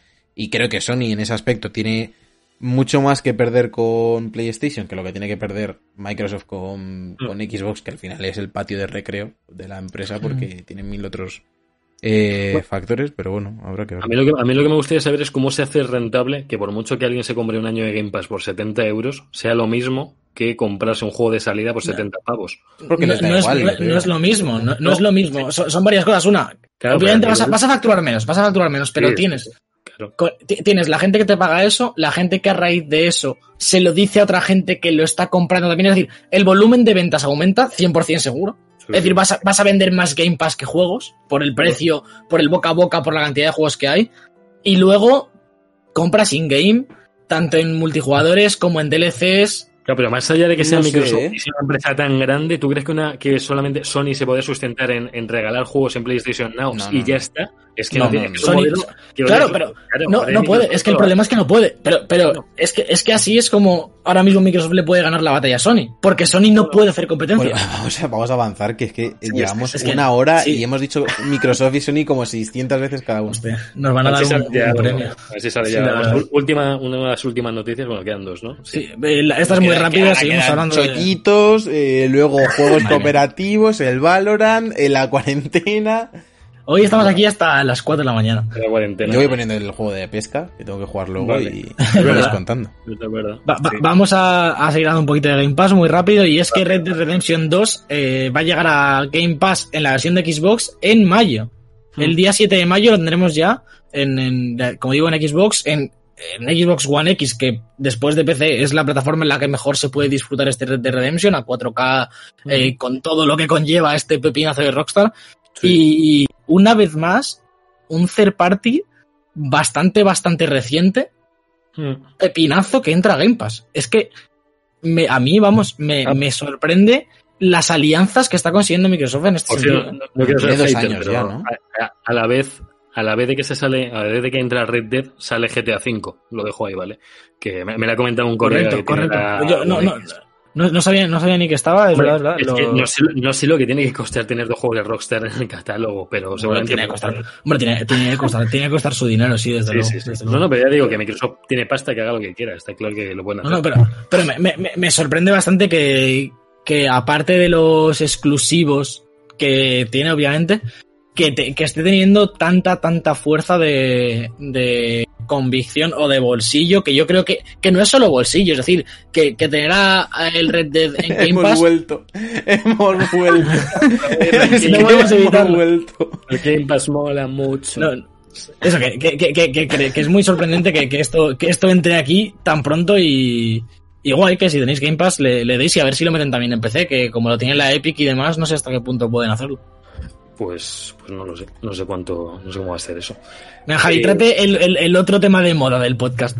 Bueno, es el otro tema que nos encanta hablar, que es Borderlands 3, que tiene siempre eventos nuevos, siempre tiene nuevas misiones, y es que han metido en la última actualización el modo Chaos 2.0, que nos ha metido nuevos modificadores para mientras estamos jugando, de más daño, menos daño, de menos eh, elementos, de dinero, y ocho armas legendarias nuevas, que son las armas pues las más tochas, las armas con mejores stats, las armas con efectos muy locos, y que desde, iba a decir hoy mismo, pero es desde ayer, estamos a 20, bueno, desde ayer no, desde hace tres días, desde hace tres días, desde el día 23 ya está disponible para, los que estoy dándole caña todavía Borderlands en, con el tercer personaje o el cuarto que estoy jugando y que lo queráis eh, seguir.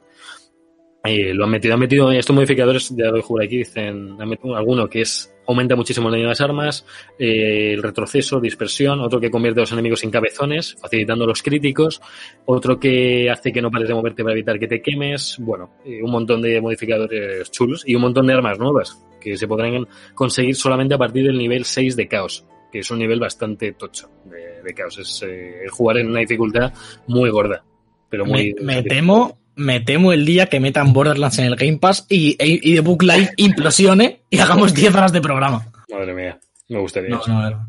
Vale, Bueno. ahora tenemos la sección de los chollitos. Sí, eh, que, que Javi lleva esperando años para hacerla de verdad, para, para que se sustente y, Sí. y esto tenga su, su espacio. Y una pequeña sección de algunos eh, juegos multijugador que podemos encontrar en oferta o sin oferta, pero que pueden amenizar la cuarentena.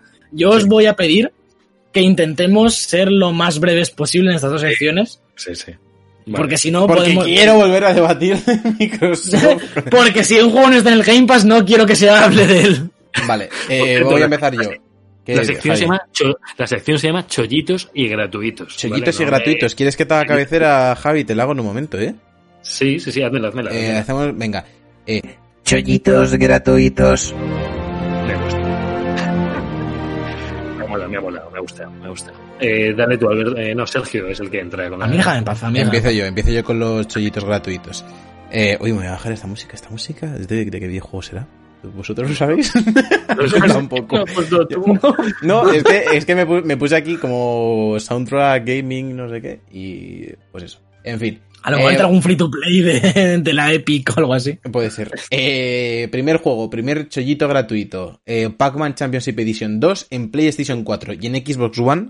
Aquí no hay dilema, Xbox o Play. ¡Wow! Xbox o Play. Eh, lo podéis jugar donde queráis. Y eso, que tenéis el- la reedición está un poco eh, chetada, por así decirlo, porque es como tiene modos de juego más locos, contrarreloj, tiene modo de juego de que persigues al Pac-Man y demás. Así que lo tenéis tanto en la plataforma de Sony como la de Microsoft. Ya está. Eh, Alberto, ve, ve tú ahora, porque voy a dejar la mío para el final, que así vamos Vale. con todos los gratuitos de seguidos. Perfecto, vamos a con los gratuitos de la Epic Games Store de estos próximos días. Ahora mismo tenéis gratuito For the King. Eh, un juego así indie bastante, bastante vistoso. eh, de, creo que es de construcción así hexagonal y demás, estrategia, juego de tablero y tal, que tiene buena pinta. Sí. La semana pasada recordemos que tuvimos Wheels of Aurelia y Just Cause 4, que no está nada mal este, este Just Cause. Y la semana que viene tendremos eh, Amnesia The Dark Descent así juego de miedo que podemos obligar a Javi que juegue en directo. Podemos juntar, hacer que Javi streame en el Mac el Amnesia, es decir, a un fotograma por, por minuto, Puede dar algo. ter- puede ser terrorífico. Y Crashlands, eh, un poquito flojos. Me sorprende que, que la Epic Games Store viniese dando juegos tochísimos, porque ha dado cada pepinazo. El Just Cause bueno, 3, ¿no? Dieron hace poco, o el 4. Ya- ¿Por ya- cuál Just ya? Cause 4, El Just Cause 4, acabo de decirlo, Sergio, gracias por, por Ah, vale, sí, sí, perdón. No, pero anda, anda cosas como, como Celeste, Nuclear Throne, el Kingdom, eh, no Kingdom, no, ¿cómo se llama? El, el juego este de, rol de que salió hace un par de años muy tocho. Así, el de rol. Ese de rol. Kingdom no, Come joder. Deliverance. Ki- Kingdom con Deliverance, sí. Ah. Javier, cierto. gracias por estar al tanto de, lo que da la Epic. Por cierto, por cierto. La gente que dice voy a jugar al Donkey Kong. No es el Donkey Kong. O sea, no es King Kong como con un trato Con, con sombrero. No, es Donkey Kong. Por favor, acabamos ya con el Donkey Kong. Eso ya... Pre- por- Pre- pre- prefiero que digan. Donkey con la E, en plan Donkey Kong, a que digan Donkey. Kong. Donkey Kong. Do- Donkey Kong es más válido que Donkey Kong. Pero, ¿quién ha dicho eso? ¿Quién ha dicho.? Edu Mucha decía. Donkey Kong. Carla dice Donkey Ah. Kong. Y más gente. Es que no conozco a más gente que hable de Donkey No Kong. conoce, ah, no- no conoce más gente en No general. conozco más gente. no. Bueno, ya también para tenemos- acabar- Ah, vale. Sí, que Pero para acabar. Sí, además, en- encima te voy a dar un otro, otro gratuito de los que te Claro, gustan, claro. que es de Division 2, que tenemos una demo de 8 horas, tanto en PS4, One y PC. Eh, que obviamente nos guarda el progreso y demás. Eh, Ubisoft tiene que dar cada semana algo gratis y esta semana pues es 8 horas del Division que, que ya está bien. Vale. Bueno, bueno, bueno. Pues, nada mal, ah. nada mal. ¿Este es el último o queda otro? No, ahora es cuando No, no, Javi no. puede... No, Ah, Ahora puedo, voy a meter, voy a meter una sección de chollitos extra que se me había olvidado, que son los juegos de, de Twitch Prime, que también regalan juegos y que todo el que sea usuario de Amazon no sepa que en Twitch Prime te regalan juegos, pues ahí los puedes Y no solo eso, te regalan una suscripción que puedes invertir en The Book Live. Que eso también hay que tenerlo en cuenta, Javier. Y, y- y siempre ganas. Ahí, ahí siempre ganas. Tenemos los juegos, voy a decir los juegos que acaban la oferta el 1 de mayo, que eso se pueden canjear hasta el 1 de mayo, que son el Earthlock, eh, hasta el 1 de mayo, el Cathy Rain también hasta ese, hasta ese día, el Turok, el Etherborn también hasta el 1 de mayo y el Light Matter hasta el 1 de mayo. Y luego otros juegos que... Has empezado diciendo que todos están hasta el 1 de mayo y uno a uno has ido diciendo que son hasta el 1 de mayo. Para que no se olvide a nadie. Era por si, acaso. Ahora, hasta el 20 de mayo, esto ya es un poquito más, por, por si te he pillado que te queda una semana y todavía no sabes canjearlo, pues tienes otros juegos hasta el 20. Eh, Jono and the Celestial Elephants, que tiene una pinta increíble por el nombre. Y el, hasta el 22 de mayo, el All School Musical, que no es High School Musical ni es un spin-off, pero puede molar también. A, mí me flipa que, que llevemos una hora y cinco de programa y Javi se haya parado a decir que nos regalan el Yo No and the Light of the Elephants. Eso había que decirlo. Eso había que decirlo. No Bueno, puedes hombre. hacer el programa sin eso. Es que son juegos gratuitos. Y ya para acabar, que no son juegos gratuitos, sino juegos con muy buenas ofertas, de ahí los, los chollitos, que es que tienen que Sí. estar siempre, eh, son juegos de la Store de PlayStation 4. Don- Es donde más me meto yo. Alberto no sé si meter un poquito de Steam, que no sé si lo ha mirado. De, de- de Steam, sí, quería, quería recalcar, no hay, no hay mucha cosa ahora así gratis y tal, vamos, gratis lo de siempre, free to play y demás. Pero, pero sí. as- as- así que destacar, lo comenté la semana pasada y os recomiendo que vayáis eh, a, a comprarlo, es el nuevo XCOM, el, en- Ujú. el- Pero está de oferta. que es como un spin-off que está de oferta a 10 euros, salió, es, cuesta como 20 o 25 Joder. y ha salido eh, rebajado a 10 hasta el 5 o el 10 de mayo. Por ahí eh, tenéis Ujú. todavía tiempo post lanzamiento y además tenéis rebajado el XCOM 2 o el, de, el XCOM 2 y el DLC, o solo el DLC ahora no me acuerdo bien, pero cosas del XCOM 2. Eh, por el lanzamiento de este nuevo. Eh, no hay nada más así sorprendente, pero está Vale. muy bien. 10, 10 euros por un juego que acaba de salir. Pues yo para acabar voy a decir los juegos de Play 4 que están casi hasta el 40% de descuento, que estas rebajas van a durar hasta el 3 de mayo.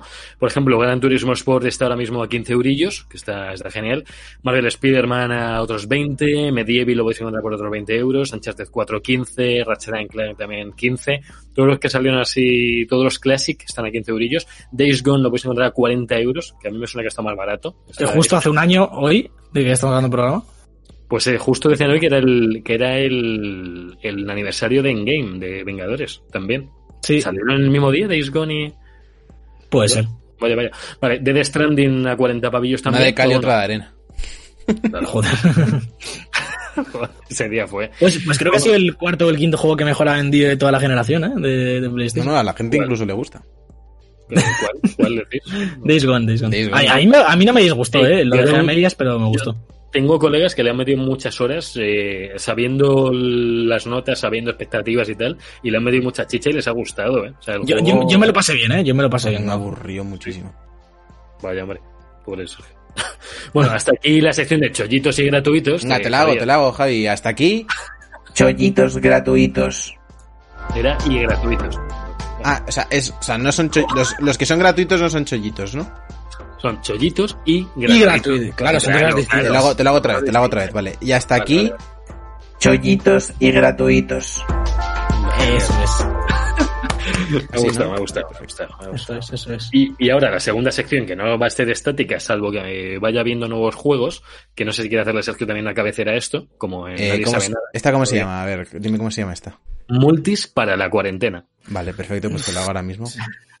Multis para la cuarentena. Hostia, qué intimista, ¿eh? Qué intimista. O sea, Con no sé. su eco ahí.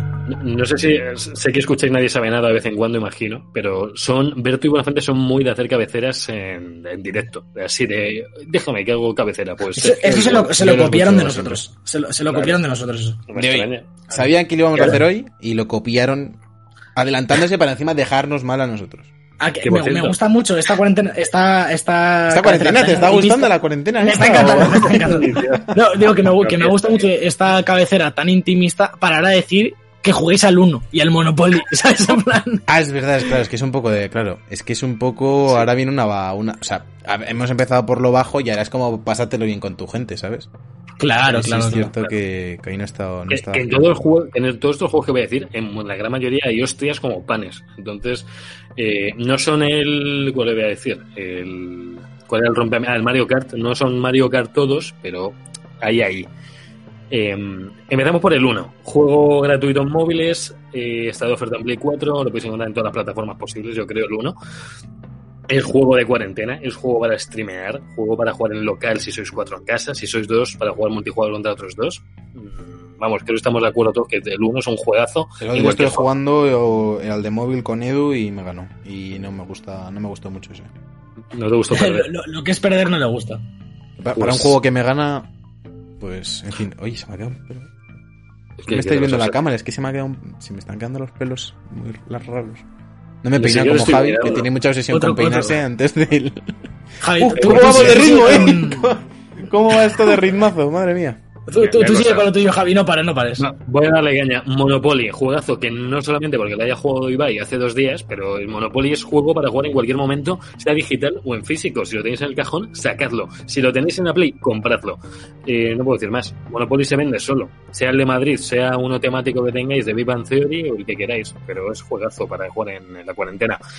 Trivial Pursuit, otro juego rompe amistades, de tú sabes más, ya te las sabías. eh, eh, es que tú has jugado más, te has follado el juego, eh, existen un montón de excusas para cuando pierdes en Trivial Pursuit. Otro juego que tenéis que comprarlo, está de oferta en Play 4 también, está en todas las plataformas, en Steam, en One, en PC, en, en todo. En Stadia no, en Stadia no está, no, no lo cuento. Otro juego ya un poquito más táctico, pero que mola mucho y que es de intercambiar mm, rocas con lana y con arcilla, es el Catán, que lo conocéis también todos. Lo tenemos en Switch y PC. He dicho y PC porque seguro que está. En Play 4 no lo he encontrado, así que no estará. Y en Switch podemos mucho jugarlo. Viene con dos expansiones además, por si os apetece. Eh, genial. Y ya voy más rápido con juegos que conocéis, eh, que suenan todos. Plantas contra Zombies, juegazo local, juegazo multijugador. Eh, lo tenéis en Play 4, lo tenéis en One, lo tenéis en PC. Invito aquí a Sergio y Alberto a que intenten hacer una partida sin quedar negativo en ratio, porque se piensa que son muy buenos cuando los shooters. Eh, no sé a qué precio está ahora mismo, estaba, rondaba los 20 euros, salió a 30, a 30 y tantos en acceso anticipado. Es un juego que está de oferta casi siempre. Yo os invito a que lo compréis y lo juguéis con vuestros Ni, niños. ni- un euro, ni un euro pago para disparar con una planta, Javier. o Ni con un un zombie, con un zombie también puedes. Bueno, por eso me lo pienso. Es, es como zombies contra veganos o algo Venga, así. que seguimos. Overcooked 2, otro juegazo multi a 4, eh, lo voy a jugar solo también, puedes jugar online. eh, también hay muchas hostias por el. Oye, Y está en Game Pass, está en Game Pass. Vale, está en Game Pass. lo, lo voy a jugar con Alberto porque lo tiene y podéis jugar todo lo que queráis en Game Pass. con Ahí él. Me meto con la parte Lego. Lego Batman 3, Lego Star Wars, Lego Marvel y Lego Wars oferta en Play 4. Me estoy metiendo sobre todo en Play 4, que es donde más jugamos, donde más veo yo ofertas. Y, y aquí ganas porque son todos iguales. Quiero decir, Sí, sí. eh, puedes jugar uno detrás de otro y no sabes a cuál estás jugando, que también. Te lía, te lía. Otros dos juegos que están en oferta y en combo son Spiro y Keras, juego familiar, juego también juegos difíciles, sobre todo el Keras pues es un poquito más difícil para, para niños más pequeños quizás, o para nosotros de mayores también lo puede ser. Otro juego que tienes que jugar en cuarentena. Luego de carreras, que no es el Mario Kart, que también lo recomiendo, es el Team Sonic Racing, que está en oferta en Play 4, hasta 15 eurillos. También juego divertido, que no es Mario Kart, pero casi. Y luego, un poquito más de deportes. NBA 2 Play 2 en oferta en Play 4. Está a 15 euros también. Podéis jugar en local, podéis jugar en multi, podéis hacer vuestros mates favoritos contra Sergio, con Sergio, con Educono, con quien, con Con quien quien sea. queráis. Con quien sea. Y por último, otro juego de PC y de Xbox, que es juegazo que está jugando todo el mundo ahora, sobre todo Jorge, es Sea of Thieves. Sea of Thieves está en boca de todos, con un montón de contenido, con, con tu propia tripulación, con tu gente. Que, vamos, yo si tuviera el- ahora mismo el Game Pass con mi One en casa, esta, nos haríamos de nuestra tripulación y haríamos... Lo- que, que- que solo tendrías que pagar como 10 euros por el Game Pass para tenerlo todo el mes. Bueno, sí, sí, sí. O una oferta de un eurillo de esas, que está muy bien. Que sí, es- que, que, que allá va a llegar un punto que lo van a poner como constante, que cueste un euro siempre, porque siempre hay ofertas. Sí, sí, sí. sí. Ojo que Y se acaba la sección, ¿eh? Una mención especial, ya acabo, porque desenvolver vuestras Play 2, vuestras Play 3, porque sabéis que hay un juegazo que tenéis todos ahí dentro, es el Bass, ese juego de concursos que todos hemos jugado alguna vez, que ahora mismo te salva la vida, dices, ¿qué, qué hago con los niños? ¿Qué hago? Ya no, no tengo Play 4, porque no tengo One, no tengo Game Pass, no tengo Game Pass, no tengo ¿Cómo ordenador. no vas a tener Game Pass? ¿Cómo no vas a tener Game Pass? pero tienes una Play 2 o una Play 3 y tienes Bass para jugar con tus hermanos, con tus hijos, con tus abuelos, con tus colegas. Todo el mundo puede jugar a Bass con ese botonaco rojo gigante, con esos colores rectangulares. Lo tenéis, eh, ahora mismo no sé por qué precio, porque tengáis, eh, lo tenéis gratis en casa, seguramente. O Porque tiene- Converters, eh, o a lo mejor vais a tirar la basura y os lo encontráis, que lo tira el vecino. Claro. y- o sea, eso os va a salir muy barato. A, la- a lo mejor hacéis un hoyo en el parque y hay 200 enterrados, como cuando en los ETs de... Una hora y cuarto, o sea, más de programa y cuarto, de, bueno, se ponen a ladrar hasta los perros de lo que hemos tardado Uf. en hacer la sección de hoy. Nos vamos a hablar ahora del juego de la semana que es Valorant.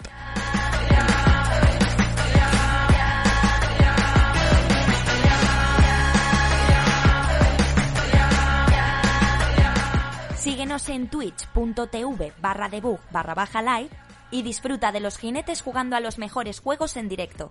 No esperes un nivel muy alto.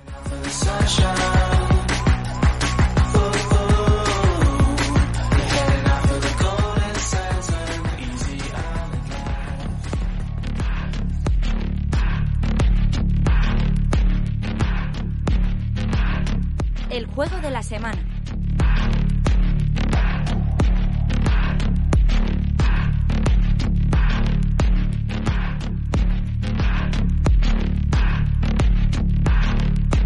Bueno, ya estamos aquí en el juego de la semana y vamos a hablar de Valorant. Pensaba que os ibais a traer alguno de vosotros la sección. No. Me he quedado mirando, claro, No. yo señalo y vosotros no me veis, porque solo me Claro. veríais por el stream, que es algo a tener en cuenta para las próximas veces que me dé por señalizar. Javi, veo que te estás comiendo un sándwich, tío, ¿de qué es? Sí, sí, ha, sido acabar la sección y ponerse a comer un sándwich. hasta aquí mi trabajo. Yo hasta me pongo a comer. Ahora voy a mirar, ahora voy a observar.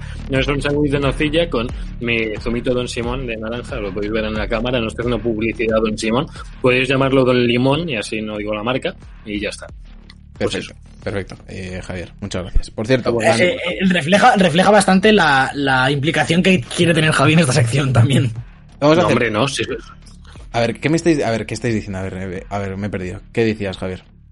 No, no, que yo, yo tengo mucho que aportar a, a Valorant. No al Valorant, pero sí a los géneros parecidos. No te preocupes, porque quieras, voy a ir flying con la sección. O sea, a lo mejor dura, el análisis de Valorant dura a lo mejor 38 segundos. Es Perfecto. posible. Porque no puede ser que hagamos hora y cuarto de noticias. No, eso Te pongo no el puede ser. cronómetro si Y quieres. no puede ser tampoco que el presentador del programa se esté comiendo un sándwich. Como si fuera esto el sálvame. Eso tampoco lo vamos a tolerar en esta casa.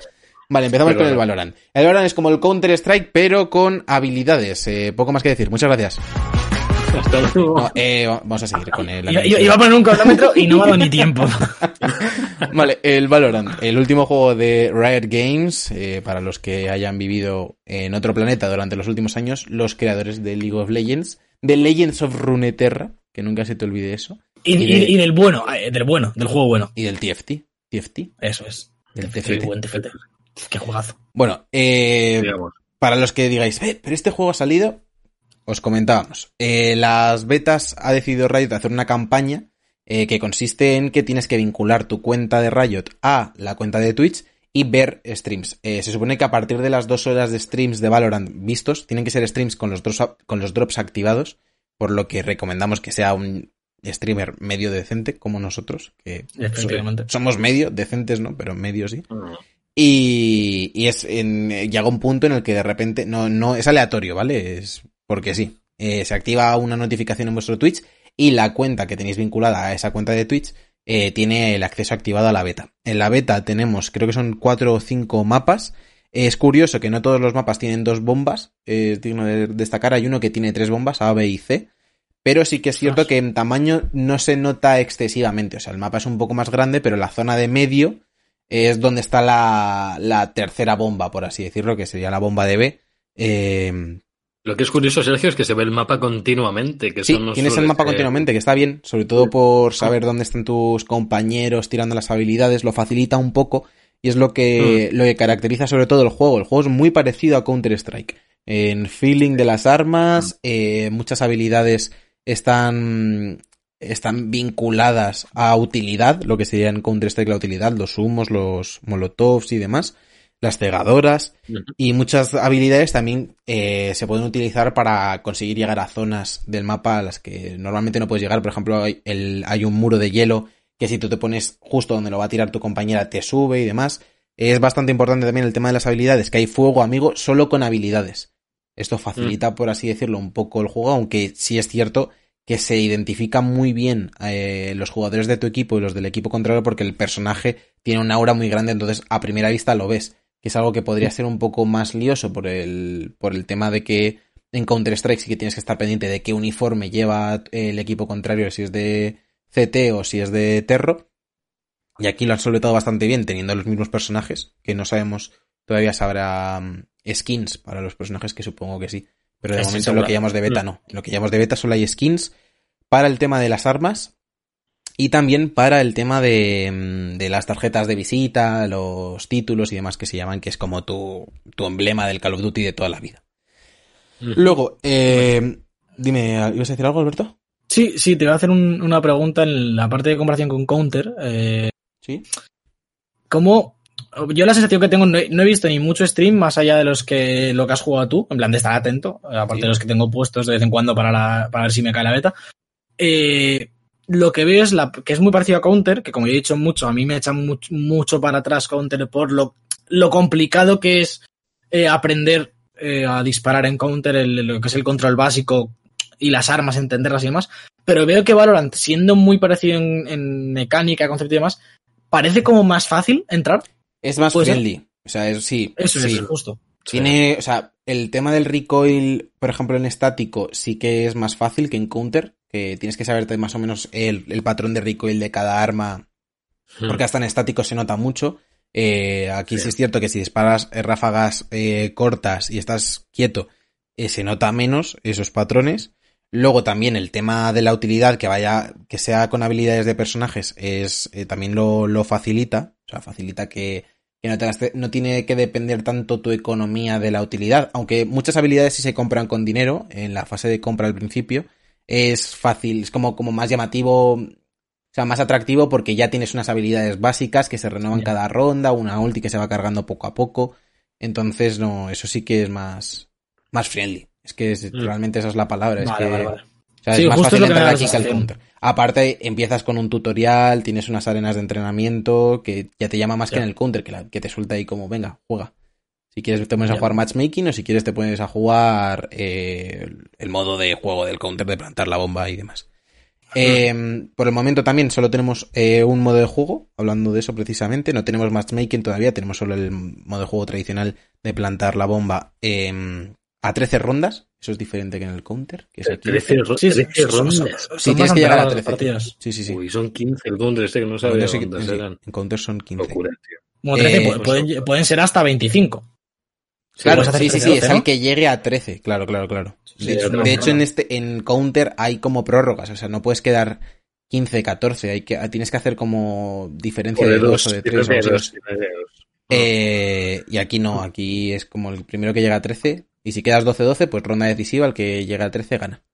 Y, mm, ¿qué más os iba a comentar?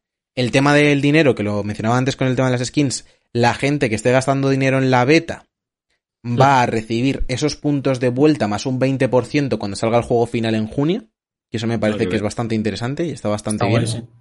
Y luego, en cuanto a la beta, también comentar que, como decíamos, solo, solo está el modo de juego de plantar la bomba, pero van a incorporar en el mismo modo de juego, pero el modo competitivo. O sea, vamos a tener ya rangos dentro de la beta cuando salga la actualización 0.49, juraría que es, que saldrá en breve. Vamos a tener los primeros rangos, que es bastante interesante para poder empezar a competir, porque sí que hay mucha gente, y más con el tema de la cuarentena, eh, sobre todo streamers y pro players de counter que están haciendo sus propios torneos, pues el tener ya el tema de los rangos le va a dar ahí un poquillo más de vidilla al juego, sobre todo porque te vas a poder encontrar eh, a gente famosa y eso, en- entre comillas, porque por ejemplo, si llegas a un rango alto vas a poder jugar contra Mixwell y eso. En estos rangos, como siempre, el sistema de, de Elo eh, que viene utilizando Riot va a estar perfectamente adaptado al juego, eso no, no hay Es- duda. El, el sistema de lo de hecho es el mismo que en el resto de juegos de, de Riot, desde hierro hasta, hasta diamante y luego dos categorías por encima, que en este caso son Inmortal y Valorant. Así un es. poco la diferencia es que la diferencia un poco es que en Inmortal tenemos eh, bueno aquí en vez de cuatro divisiones hay tres por lo que Sí. parece hierro 1, 2, 3, etcétera y la diferencia un poquito es que en Inmortal ah, también hay estas divisiones que en el LoL y en TFT y demás cuando ya pasas de diamante eh, son digamos eh, por estratos el soy top X de Europa pues subo de un lado a otro no hay Challenger 1, 2, 3 me parece aquí sí que en Immortal lo hay y ah, cosa que me parece interesante es que se tendrá en cuenta el, el rendimiento individual aparte de las victorias para el Sí, para el- algo, la cantidad de puntos que te dan. eso es algo que yo creo que ya sucedía en, en Overwatch, lo que pasa es que no estaba tan, era tan transparente el sistema de posicionamiento como lo está siendo aquí, por lo que llamamos de, de juego. Y es- es interesante porque eh, pasa mucho, ¿no? Sobre todo en el LOL, quizá que es donde yo estoy más metido y también eh, puede ser directamente vinculado con esto porque es de Riot. El no me bajan por, por mi equipo, me dan muy pocos puntos, etcétera. Sí que han dicho que este tema de, de rendimiento individual, individual eh, afectará sobre todo más al principio. Según vayas subiendo rangos, eh, tendrán más peso las victorias y menos tu, tu rendimiento. Entiendo porque siempre pasa que en rangos altos quizás la gente ya sabe jugar más, ¿no? Y va más al, al, al- objetivo, al hacer las cosas bien, que en, que en rangos bajos que la gente puede ir a matar y demás. Exacto. Sobre todo porque los roles van a estar más definidos eh, cuando cuanto más eh, alto seas en rango. Eso es. Entonces, que tú tengas, o sea, que tú más adelante puedas tener partidas malas porque tu función realmente a lo mejor sea eh, coger información o demás que no influya tanto en el rango, tiene sentido. Que a lo mejor cuando estás jugando en hierro, pues eh, todo el mundo va a intentar hacerlo bien. Yo me parece que es bastante interesante. Uno, una cosa que nos comenta Santi ahora por el chat y que es verdad, que veremos si lo arreglan o no, es que la gente se está quejando de que todas las colas que haya de competitivo hasta ah, por el momento van a ser flex, es decir, no va a haber cola de solo y dúo. Que esto es, eh, se está quejando la gente porque claro, en flex te puede pasar que tú te metas solo a Ranked y te toque contra un equipo entero, que Sí. están en Discord y demás, eh, lo que hace el LOL, el TFT y demás hasta ahora, el TFT. es que el TFT, bueno, el TFT puede hacer rankings de hasta 3. En plan, a partir de 3 ya no te deja jugar ranked, digamos. Pero el LOL, sobre todo, eh, tú tienes tu cola de solo dúo que te aseguras de que toda la gente que está en tu partida, máximo son dos colegas hablando. El resto Luego, son aleatorios. En, en, en Overwatch no pasaba eso. Era todo flex, juraría. En, en- en Overwatch está flex, pero- y en Overwatch te pasa, es decir, jugando yo muchas veces con Rubén y demás, eh, estamos los dos intentando coordinarnos, tu equipo, los dos de tu equipo van a su bola y te encuentras con un equipo de cinco o de seis que van todos al punto clavadísimos, que se nota que están tal, y sí, que- sí que es verdad que, que es Hombre, conveniente que haya dos... Claro, yo, yo en, el- en los altos entiendo que hagan división, pero yo creo que en hierro, pues Bueno, es que es lo que toca. No, en hierro te da igual. A, a ver, una vez la haces, pues la haces para todos, ¿no? Ya que metes las dos colas, pues A lo mejor un, un tío que, hace, que está haciendo su Smurf, pues le apetece subir eh, solo en dúo o lo que sea. Pero sí que es verdad que donde se ve la diferencia es en los altos y, y que cuando esté, seas inmortal, digamos, o Valorant, eh, que es lo más alto, en el, el, el competitivo Mixwell no va a querer estar jugando contra el equipo de G2 entero, ¿sabes? Pero, ojo, que a ver si Mixwell va a ser de G2. Bueno, dicho justo, justo claro, justo, justo, justo ese, pero eh, tú me entiendes que no- Sí, un tío sí. que está practicando su solo, solo Q para el torneo de mañana no, no quiere enfrentarse con alguien contra un equipo que está haciendo scrims contra Sí, sí, sí, cualquier sí. equipo competitivo porque obviamente te- te- por muy buenos que seáis te van a barrer la cara es un equipo que se dedica a, a- a entrenar en este juego Claro, pero ahí, ahí es, lo que decíamos, que tiene, o sea, influye mucho el elo. O sea, no va a haber equipos Claro, haciendo claro, claro. en plata. O si, el- o si los hay, me refiero, van a ser equipos mm, de dudosa calidad, claro. Por cierto, claro. está- por cierto, estáis hablando de términos como Scrims y Elo, que los conocéis vosotros. el- hombre, jerga, Javi, el elo es el número de posicionamiento, el sistema de posicionamiento típico de más Vale, vale. 300, más 200. No, Si no solo por mí, es por el que lo escucha. Que, que Claro, es que yo no el- lo entiendo tampoco. el, el- el elo es el sistema de, de- el, el elo lo, lo- lo tienes que entender que juegas a Overwatch también y todo. El elo es el, el- Sí. los puntos que tienes. De cualquier juego competitivo eh, es, digamos, el... ¿Qué elo eres? Soy plata 2. Lo- es un poco lo mismo, ¿no? El, el- Es que el nunca, me han preguntado el Elo, la verdad. Me han dicho, ¿eres bueno? Te han dicho, puta te han dicho el elo, eso sí ha pasado. Eh, sí, el elo te han dicho. Y, y, es- y hacer scrims es cuando los, el equipo entero se mete a, a- a jugar para entrenar, digamos. Claro. A ver, a ver si era gritar. o No, también, también, también, grita- también gritan a veces. Ya, ya, ya. Vale, vale. Buena, buena, buenas nociones de diccionario, me gusta. Eh, luego, ¿qué más, ¿qué más puedo comentar? ¿Tenéis alguna duda, eh, Javi? ¿Tú que decías que te... Bueno, que- yo- Sí, no, yo estoy hablando contigo, que me parece un juego que in- intenta, intenta meterse en territorio Counter-Strike, al igual que lo hizo LOL con Dota, pero Sí. que yo creo que este, mm, por lo que he visto y por lo que te vi jugando otro día, he visto un poco streamers en general, me parece que se parece demasiado a Counter-Strike y no lo veo más sencillo, o sea, no, no, no Eh, tan, tan- tan sencillo. O sea, no, no, no es, no es sencillo, pero es, es exactamente el mismo ejemplo. Es que me parece que lo ejemplificaste perfecto ayer fuera de micro, que era, o sea, lo que es, por cierto, aplauso, hay que aplaudir. Sí, Hay que aplaudimos. aplaudir. Lo que es eh, LOL a Dota, me parece que es 1-1 lo que es Valorant a Counter-Strike. O sea, tú si entras Sí. al LOL, sin saber nada, te parece el juego más complicado del mundo. O sea, tú dices, pero ¿qué Mm. cojones? Dónde, o sea, ¿qué, qué es la jungla? Eh, ¿Por qué me tengo que Sí. poner el espadón? ¿Y por qué si soy Blitzcrank no puedo ir top? Aunque vimos que se podía. Se puede, se puede, se puede. Se Eh, puede y lo entonces, demostrado. obviamente, la curva de aprendizaje es superior. eh, o sea, empieza en un punto más alto y es más empinada que, que en el caso de otros juegos como podría ser Call of Duty. Pero al tener ese tutorial, que también pasa con el caso de Dota y LOL, LOL lo tiene, Dota no, Dota no, eh, te ayuda a enterarte más o menos de las básicas del juego y a medida que llevas 3-4 partidas lo entiendes. Si, si alguien viene de Counter a este Valorant, lo va a pillar toda la primera, porque es el mismo feeling Claro. de las armas, aunque está más simplificado. Pero vamos, que, que no andes mientras disparas, que rafaguitas cortas, que esto no es un Call of. Duty, que no te deslices por el suelo Sí. mientras rafagueas a No. uno, porque no funciona así. Pero igual que Pero que al revés sí me parece más complejo. Que es lo que pasa con LOL. O sea, si vienes de Dota a LOL, vas a decir, vale, esto es, es- Obviamente cambian cosas entre los juegos, pero, me lo entiendes es rápido. lo. Pero claro, si tú te vas de Valorant a Counter, ya tienes más, más complejidad en el sistema de los sprites de las Sí. Mm. armas, del recoil, o sea, del retroceso y todo eso, y cómo tienes que contrarrestarlo con el ratón. Y, Mm. y eso, entonces es más complejo. Me parece que pusiste el, el ejemplo óptimo. Sí. Sí, yo como jugador que juego mucho en su día Counter-Strike, a mí este Valorant no, me suscita mucha más. No sé si será más accesible como. O sea, LOL lo juego prácticamente todo el mundo. Yo conozco todo mi círculo cercano lo ha jugado alguna vez. Pero no veo a todo mi círculo cercano jugando a Valorant. No me Pues yo lo veo más que al LOL.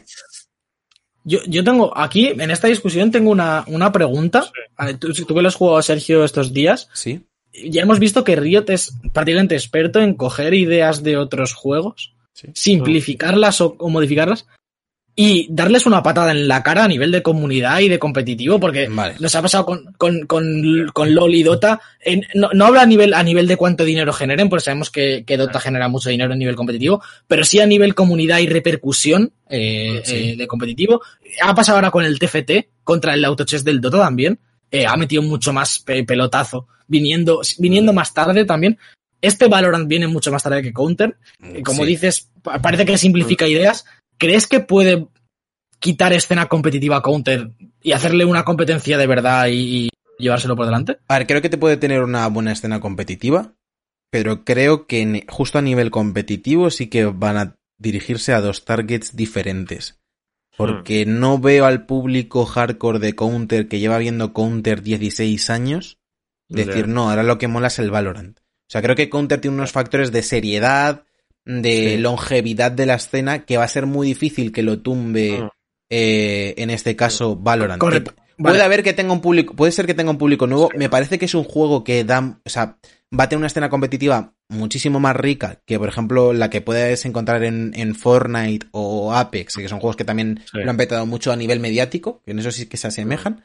Me parece que va a estar mejor, pero no, no sé yo si muchos jugadores pros se van, van a dar el salto a Valorant, que saldrán nuevos, vale. que, que me parece que esto sí que es un golpe sobre la mesa para la gente de, de Blizzard, porque Hmm. ahora sí que veo mega jodido que puedan coexistir Valorant, Counter y Overwatch Y League. Overwatch. Más si siguen haciéndolo como lo están haciendo, porque creo que Riot va a hacer un buen trabajo en este aspecto. Vale. Y pero- creo que va a haber otra escena aparte, pero que con otro público y que compartirá muchos espectadores. Sí, no, no, no creo de- que, el- que los jugadores, sobre todo, migren de, de Counter a, a Valorant, alguna habrá y demás. Sí. Pero me refiero, veo ahora mismo mucho más factible que Counter se mantenga, obviamente va a tener su público, no se va a ir a tomar por culo porque es Counter al final, igual que Dota no se. Es como el fútbol. Pero no, no veo factible que Counter llene Vista Alegre y sí que veo factible que Valorant en un par de años te llene Vista Alegre como ha hecho el LoL. Mm. Porque, porque tiene a Riot detrás. Es que no, no el juego como tal, sino sé, que tiene a Riot detrás. Y, y- y Riot, Riot en esto es, es el, el titán, es, es lo más grande que hay a, a nivel Sí, pero gestionar eventos competitivos. No creo que, no creo que puedas medir por eso el- el- la escala del competitivo. Una cosa es llenar un evento, que lo hace, por ejemplo, Rocket League, pero no me puedes comparar Sí. mm, Rocket League con, con LOL, por ejemplo. Que, que te vengan No, y te llenen luego. Vista Alegre y que haya jugadores ganando muchísima pasta y que la escena competitiva sea guay, que tengan una liga con 30.000 viewers día sí día también. Adelante con ello. Que, quite cuota de mercado a Counter, no. Va a compartir gente, seguramente. Pero yo creo que la gente que viene de Counter de muchos años está mirando ahora mismo a Valorant como un poco eh, desde lo alto de la cima. Claro, es como no, nosotros somos los serios, nosotros somos el fútbol de los shooters. Y vosotros habéis venido aquí a intentarlo y tenéis vuestro juego y la gente de Counter está yendo a Valorant a descansar y a jugar de buen rollo, pero no creo que, que le que desaparezca Counter por esto. Por cierto, otro factor que quiero comentar yo, que por lo que he podido ver a nivel mediático, son los personajes como tal del LOL, no ya lo, mol- lo que molen jugándose o no, es la estética. Valorant, por lo que sé también, tiene personajes, pero llama la atención tanto como el LOL, el diseño de Es- personajes de Valorant. es verdad que yo creo que no. Es verdad que yo, que Yo no los no, veo tan pero- atractivos. Pero espera, es espera, que- o sea, que os, pero- os estáis refiriendo a términos de diseño puro y duro? Claro, eh, eh, el claro, LoL tiene una, un, digamos, unas historias y, una, y un carisma muy, muy grande. De hecho, yo cuando anunciaron Valorant pens- pensaba que los personajes del LoL iban a llegar a Valorant, de hecho. Yo pensaba que también iba con- iban a, o sea, como comparten universo narrativo, por así decirlo, pensaba que iba a ser Claro. como personajes de LoL. Como en el Pero además. creo, que- creo que, creo que lo que tenéis que, lo que tenemos que hacer todos es Mm. ser conscientes de en el momento en el que estamos del juego. Que el juego lo está petando, que el juego tiene millones de viewers en Twitch, pero que el juego está Sí. beta. Que todavía Sí, no ha sí, salido la cinemática de turno de presentación de Valorant, ni la cinemática de turno de X personaje cuando entre, ni nada. Si han conseguido hacer eso con, con personajes que vamos a ver desde el cielo a 300 metros y que lo único que tienen que eh, por favor que lo único que hay que hacer es tocar QWR obviamente Sí. le van a dar ese carisma yo creo a los personajes de Valorant de eso no me cabe Yo, duda yo, yo, yo sí que es verdad que, por ejemplo, Sí. Apex es un juego que los personajes no me parecen. Ah, de primeras, en plan, yo llego a Apex, entro a la selección de campeón, en plan, sin conocer el lore y las cinemáticas, sí y no me parece que sean atractivos, no me parece que No, Gibraltar no, o, no lo o- sé. Ninguno. o- o Raid ¿Habéis sean visto, atractivos. ¿habéis visto las cinemáticas de Apex? Por- no, sí, sí, por eso te digo que, Sí, creo que, no creo que a nivel in-game sean atractivos, pero sí que creo que han conseguido eh, generar una, una pequeña historia. No, no digo que sean lo mismo que el LOL, pero bien. que está muy bien. Y yo creo que el LOL es lo que dice Sergio. que sí que parte de la base que a nivel diseño están muy bien todos los personajes, eh, de- no, no, no en la partida, pero sí en, en el cliente y cuando ves las habilidades y tal, ganan mucho a nivel estético, pero lo que ha hecho Riot con League of Legends es crear una comunidad y, No. un, y un universo que es de locos. Entonces Ahí- lo pueden hacer con Valorant. En ese aspecto sí que hay que tener que estar por delante Blizzard, por ejemplo. Porque Blizzard hace unas cinemáticas y antes de que saliese Sí. eh, Overwatch ya conocíamos quién era Hanzo, quién era Diva, eh, que Sí. Mercy es suiza, entonces, eh, a ver, ellos lo, ellos lo van a gestionar mejor. Tampoco creo que sea tan importante el tema de los personajes, ¿eh? Tampoco creo que tengan que tener tanto, Es que, tanto es que carisma porque el juego es como más neutro, por así decirlo. Es que, es que estos personajes me recuerdan un poco a los de Apex, que los veo y no me dicen nada. O sea, Sí, mm, sí, es Sí que, que es yo- verdad. A mí los de Apex, por ejemplo, sí que me llamaron la atención. Y si te ves las cinemáticas, han metido ahí una pasta. Respawn y electrónicas que están muy bien. Todos los personajes tienen historia, background, pero que sí, que no llegan a esa cuota de LOL y, y, y sobre Claro. todo Overwatch, que, que están muy por delante. Es que LOL, el sobre todo LOL lo ha hecho muy bien, de que vas a un Pero- sitio y lo- hay mil disfraces de peña del LOL. Pero sí, Yo- sí que creo es que también esta, este lore que tiene el LOL y demás sirve principalmente, nos pese o no, para vender skins. Es decir, Sí, claro. decir- de- decirte que Ashe es de no sé qué reino, que está enemistada con no sé quién, que tal, te hace la excusa para que mañana te saquen una skin de batalla de no sé qué y tú te la compres. Si es verdad que en este Valorant las skins van a ir a lo mejor más a las armas como en Counter y demás, y quizá los personajes no sean tan el pivote central de, de la historia o de, o de la monetización, no te hace falta tener un tal para, para poder monetizar las armas, a lo mejor, no lo sé. No sé, lo mismo también, también podrían tirar por el tema de que ha hecho, por ejemplo, Epic con Fortnite, que como que las skins son eh, de cosas ya más conocidas. Podrían meter a personajes del LOL a partir de ahora. O sea, tiene muchos Pues- aspectos y, y yo lo que, lo que creo que hay que tener en cuenta en este, en este término es que no, no son tan importantes los personajes como pueden serlo en, en Overwatch, que el rol es muchísimo más crucial en este caso, que sí, Ya. que uno tira flechas que detectan gente eh, y la otra cura, pero que no es tan Claro, importante. Pero, claro, pero ya que se quieren distanciar tanto de Counter-Strike o quieren parecer algo es que distinto. no se quieren distanciar, Javi. O sea, eso, eso te lo has inventado tú. No, tienen el punto de las habilidades, el punto del arco, el punto de Javi, la bola si de se fuego. quisiera- Pero- pero es que es si- la si- se- claro, si se quisieran distanciar de Counter-Strike, no hubieran hecho Counter-Strike. O sea, es que, en serio, juega el juego. Es que es 1-1 Counter-Strike. La habilidad de la C es eh, la cegadora y la de la Q es un droncillo como el del Rainbow Six. Pero es que es 1-1 prácticamente el juego.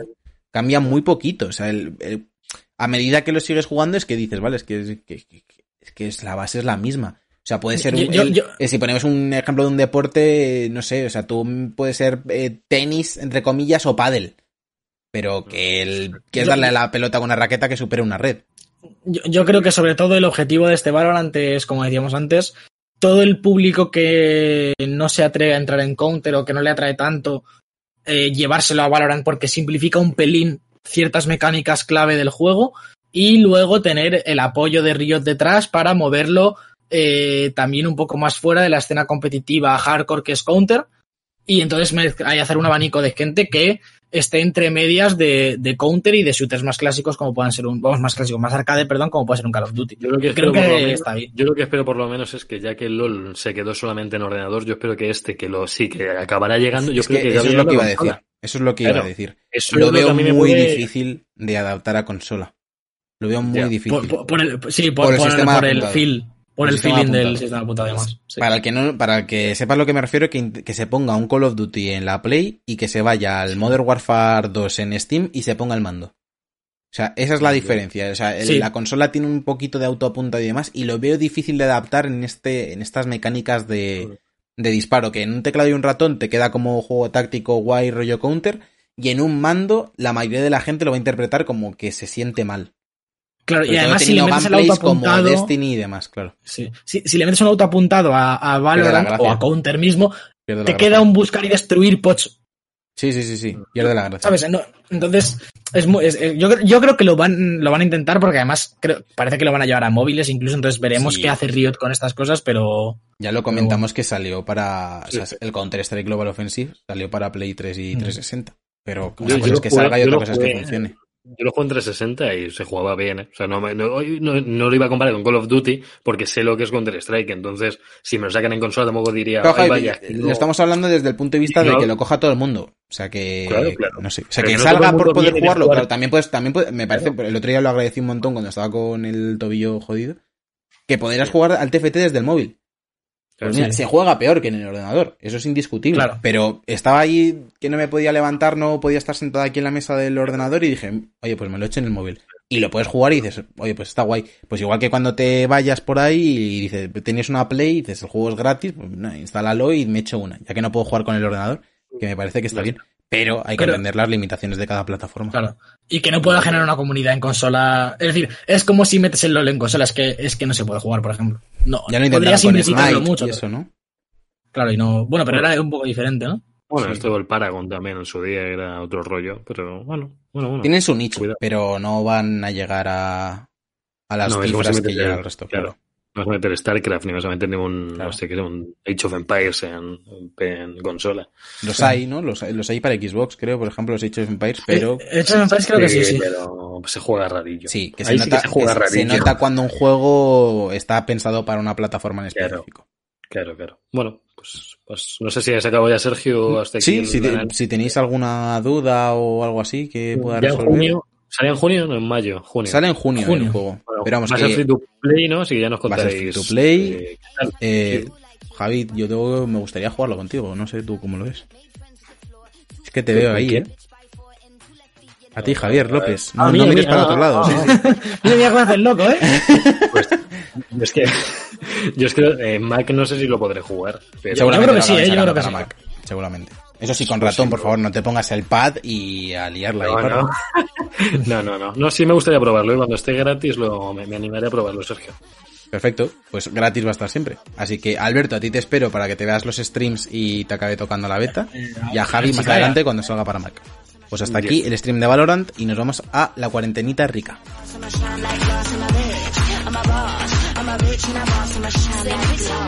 You've been the before, I've been the stallion, you've been the seahorse. Don't need a report, don't need a press run. All of my bad pics been all my best one. I wear the hat and I wear the pants. I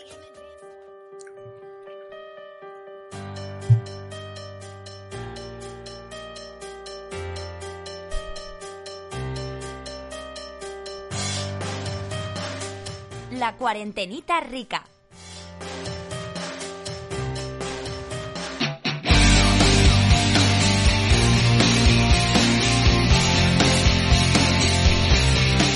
Bueno, ya estamos aquí en la cuarentenita rica. Eh, me traigo esto para preguntaros de qué queréis hablar aquí, porque llevamos una hora y 45 de programa, ¿eh? Yo voy a hacer un repaso súper rápido de, de lo que tenemos en los streams, ya que Sí, estamos aquí. Vale, lo vale, primero vale. que vamos a tener es, las- a partir de la semana que viene, un podcast más corto, porque no, puede, no se nos puede ir tan largo. Ah, ah, Hay, que, hay que intentarlo, hay que Hay que intentarlo. intentarlo, hay que intentarlo. Eh, y luego vamos a repasar un poco, si os parece, la, los streams que tenemos esta semana. No sé si Por supuesto. Sí, sí, Bueno, sí, empezamos. Oyentes los vean. Eh, El, el lunes va a ser bastante la magia, ¿eh? ¿Sí? Sí, lo- tenemos por la mañana. Vale, vale, allá. El lunes empezamos a las 12 de la mañana, ya es primera novedad, streaming de Mañanero, que hizo uno de, de Bloodborne Sergio hace una semana o dos, pero no, no ha sido constante. Va a empezar Javi a jugar a Spider-Man eh, por segunda vez, va a hacer Sí, un speedrun, se, se- se lo va a acabar en 15 minutos. Lo voy a intentar. Voy con las telarañas de lado a lado, rápido.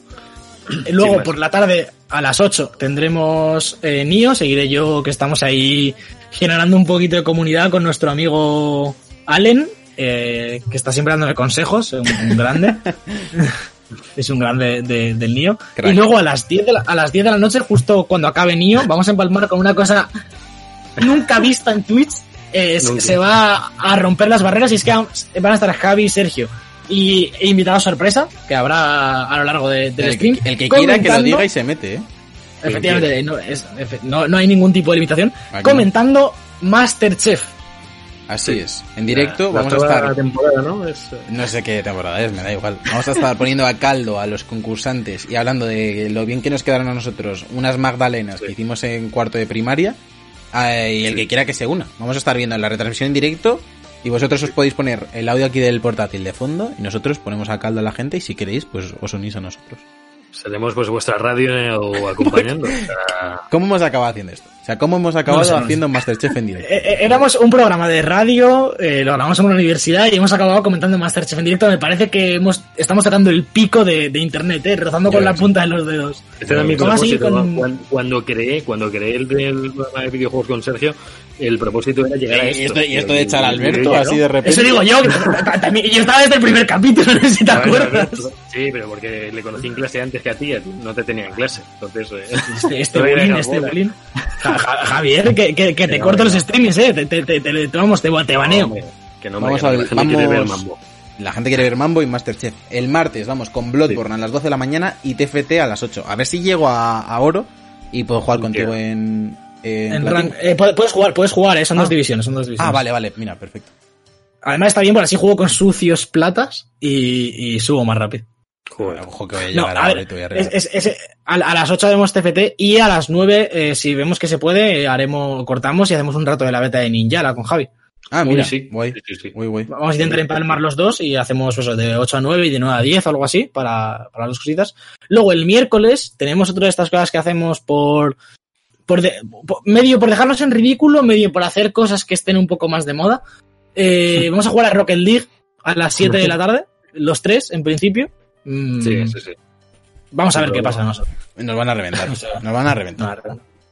Yo, yo- Eh, yo- yo de portero, a mí déjame de portero que... Que de Tú- tú portero, de Javi, portero. si hay que hacer las rotaciones que Tú yo me hice, me hice unos vídeos para SL de cómo rotar en Rocket League que no voy a dar ni una, pero me sé las rotaciones mejor que Buah, Sergio nos hace, co- nos hace de coach.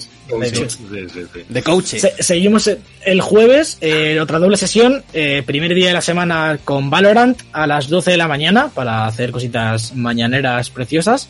Eh, Sí. Estará Sergio, obviamente, porque es el que tiene la Increíble. venta, supongo que... Increíble cómo ¿Qué? subo de nivel cuando no estoy en stream, ¿eh? Lo puede decir Santi, que antes se metió unos mochones como tu cabeza. Pues a las 12 tendremos ese Valorant, no sé si estará Santi, Guille, Rubén, como siempre, alguien habrá seguramente para, para echar una manilla ahí, que Sergio no manque tanto, que le puede la presión. Y a las 8 de la tarde seguiremos con Nio otro día más, a ver si vamos, vamos acortando por ahí. ¿Y qué tenemos el viernes, Sergio? El viernes. Spider-Man a las 12, Bloodborne a las Bloodborne. 6 y media, seguimos ahí con los Soulsborne que están yendo bastante bien y como siempre acabamos la semana con Call of Duty Warzone el sábado a las 6 y media y el domingo que viene otro programa. Esta cuarentenita rica que nos ha quedado un poco bien para, para repasar los streams. Está bien, está Eh, bien. hacía falta Sí, que, sí. que no lo solemos decir, así que el, el que no nos siga, que nos siga en twitch.tv barra debug barra baja live y, y demás. O sea que, que ya está. Hasta aquí llegamos a, a, a la cuarentena rica y nos vamos a los jueguicos.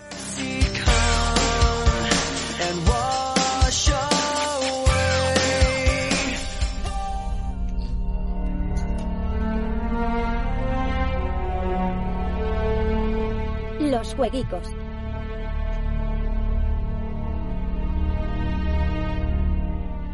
Bueno, ya estamos aquí en eh, los jueguicos, lanzamientos de esta semana. Eh, vuelve a levantar un poquito la cosa. eh, tenemos alguna cosa bastante interesante. Empezamos con el martes 28 de abril, Alberto. eh, día oficial. Yo, Espera, no, no Yo. hemos hablado del temazo de What They've Done de Linkin Park que está sonando Temazo, todo el rato. temazo, en la cierto. planeta. ¿Sabes temazo, por qué lo, temazo, lo he puesto? Porque es típica canción que Javi te pide cuando voy en el coche con él.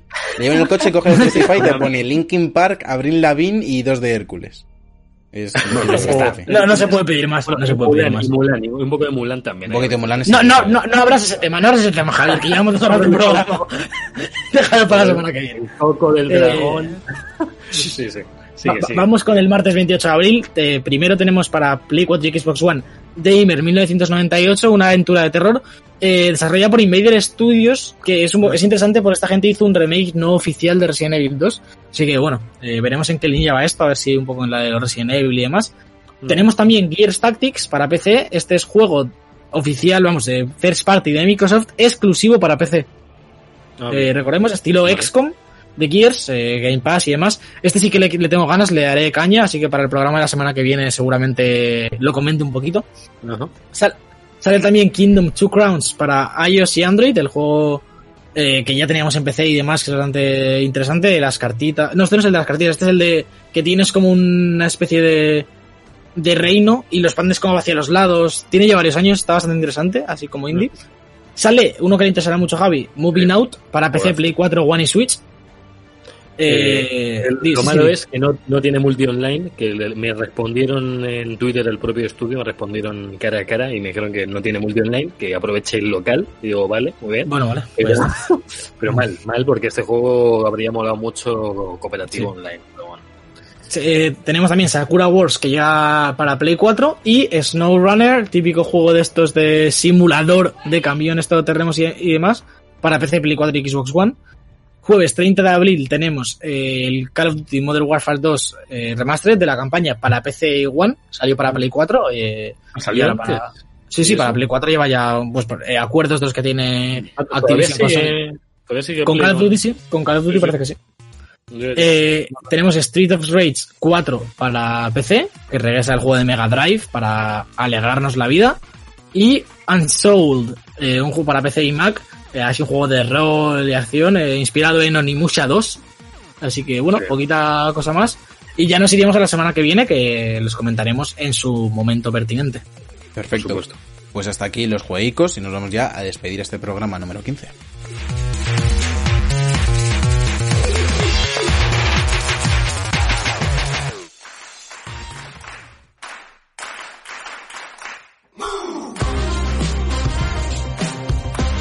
Y hasta aquí el decimoquinto programa de la quinta temporada de The Book Life. Este ha estado dedicado al juego de Riot a Valorant. Muchas gracias por haber venido, Javier López, como siempre. Bueno, se nos ha ido el programa casi dos horas. eh, Sin no el hemos casi. llegado- Sí, sí. Bueno, son las 8.24, ¿no? Empezamos a las Una, una y 6. 54 llevamos, en, En lo que, que despides y tal. esto, sí. Claro. Yo espero, bueno, que el próximo lo haremos un poquito más corto. Intentaremos evitar temas como Game Pass o estrategias Nintendo Sony Mando. Por, por favor, por favor. Salvo que haya noticias de verdad, vamos a intentar omitirlo, ¿vale? No rumores de Phil ha dicho tal o el de Play ha dicho tal, pero es que, es que da mucho mambo. Que no, el- nos, nos puede el directo, Javier. Nos venimos Nos puede y directo. nos puede el directo, tío. es que nos puede, sí, sí. Pero bueno, yo, yo espero con muchas ganas más noticias de todos los tipos de eventos que vengan en mayo, que vengan en junio, o que nos saquen cosas ya, porque estamos en casa esperando. Perfecto. Pues muchas gracias a ti también, Alberto Blanco, por haber venido a hablarnos del Game Pass. Esa pasión No, es la semana. es que luego no juegan nada el Game Pass. Ya, eso Muy es cierto. Si es que al final, eh, porque no tendrá tiempo. Pues no tengo tiempo, si es que tengo mil juegos pendientes y no Yo, juego nada. ya, yo ya lo dije, el Game Pass, si no te centras, no juegas a nada y lo vas pagando Ah, sin más. ah, Yo ah, ya no, está bien, que está bien, Javi. está siempre está bien, Está muy bien, que está muy bien, sí. Muchas gracias también a Guille SDT por ese sub y follow durante el programa y a todos los que nos habéis seguido. Seguidnos también en nuestras redes sociales, en todas las plataformas de podcasting. Yo soy Sergio Cerqueira y nos veremos la semana que viene con más debug. ¡Chao! Adiós.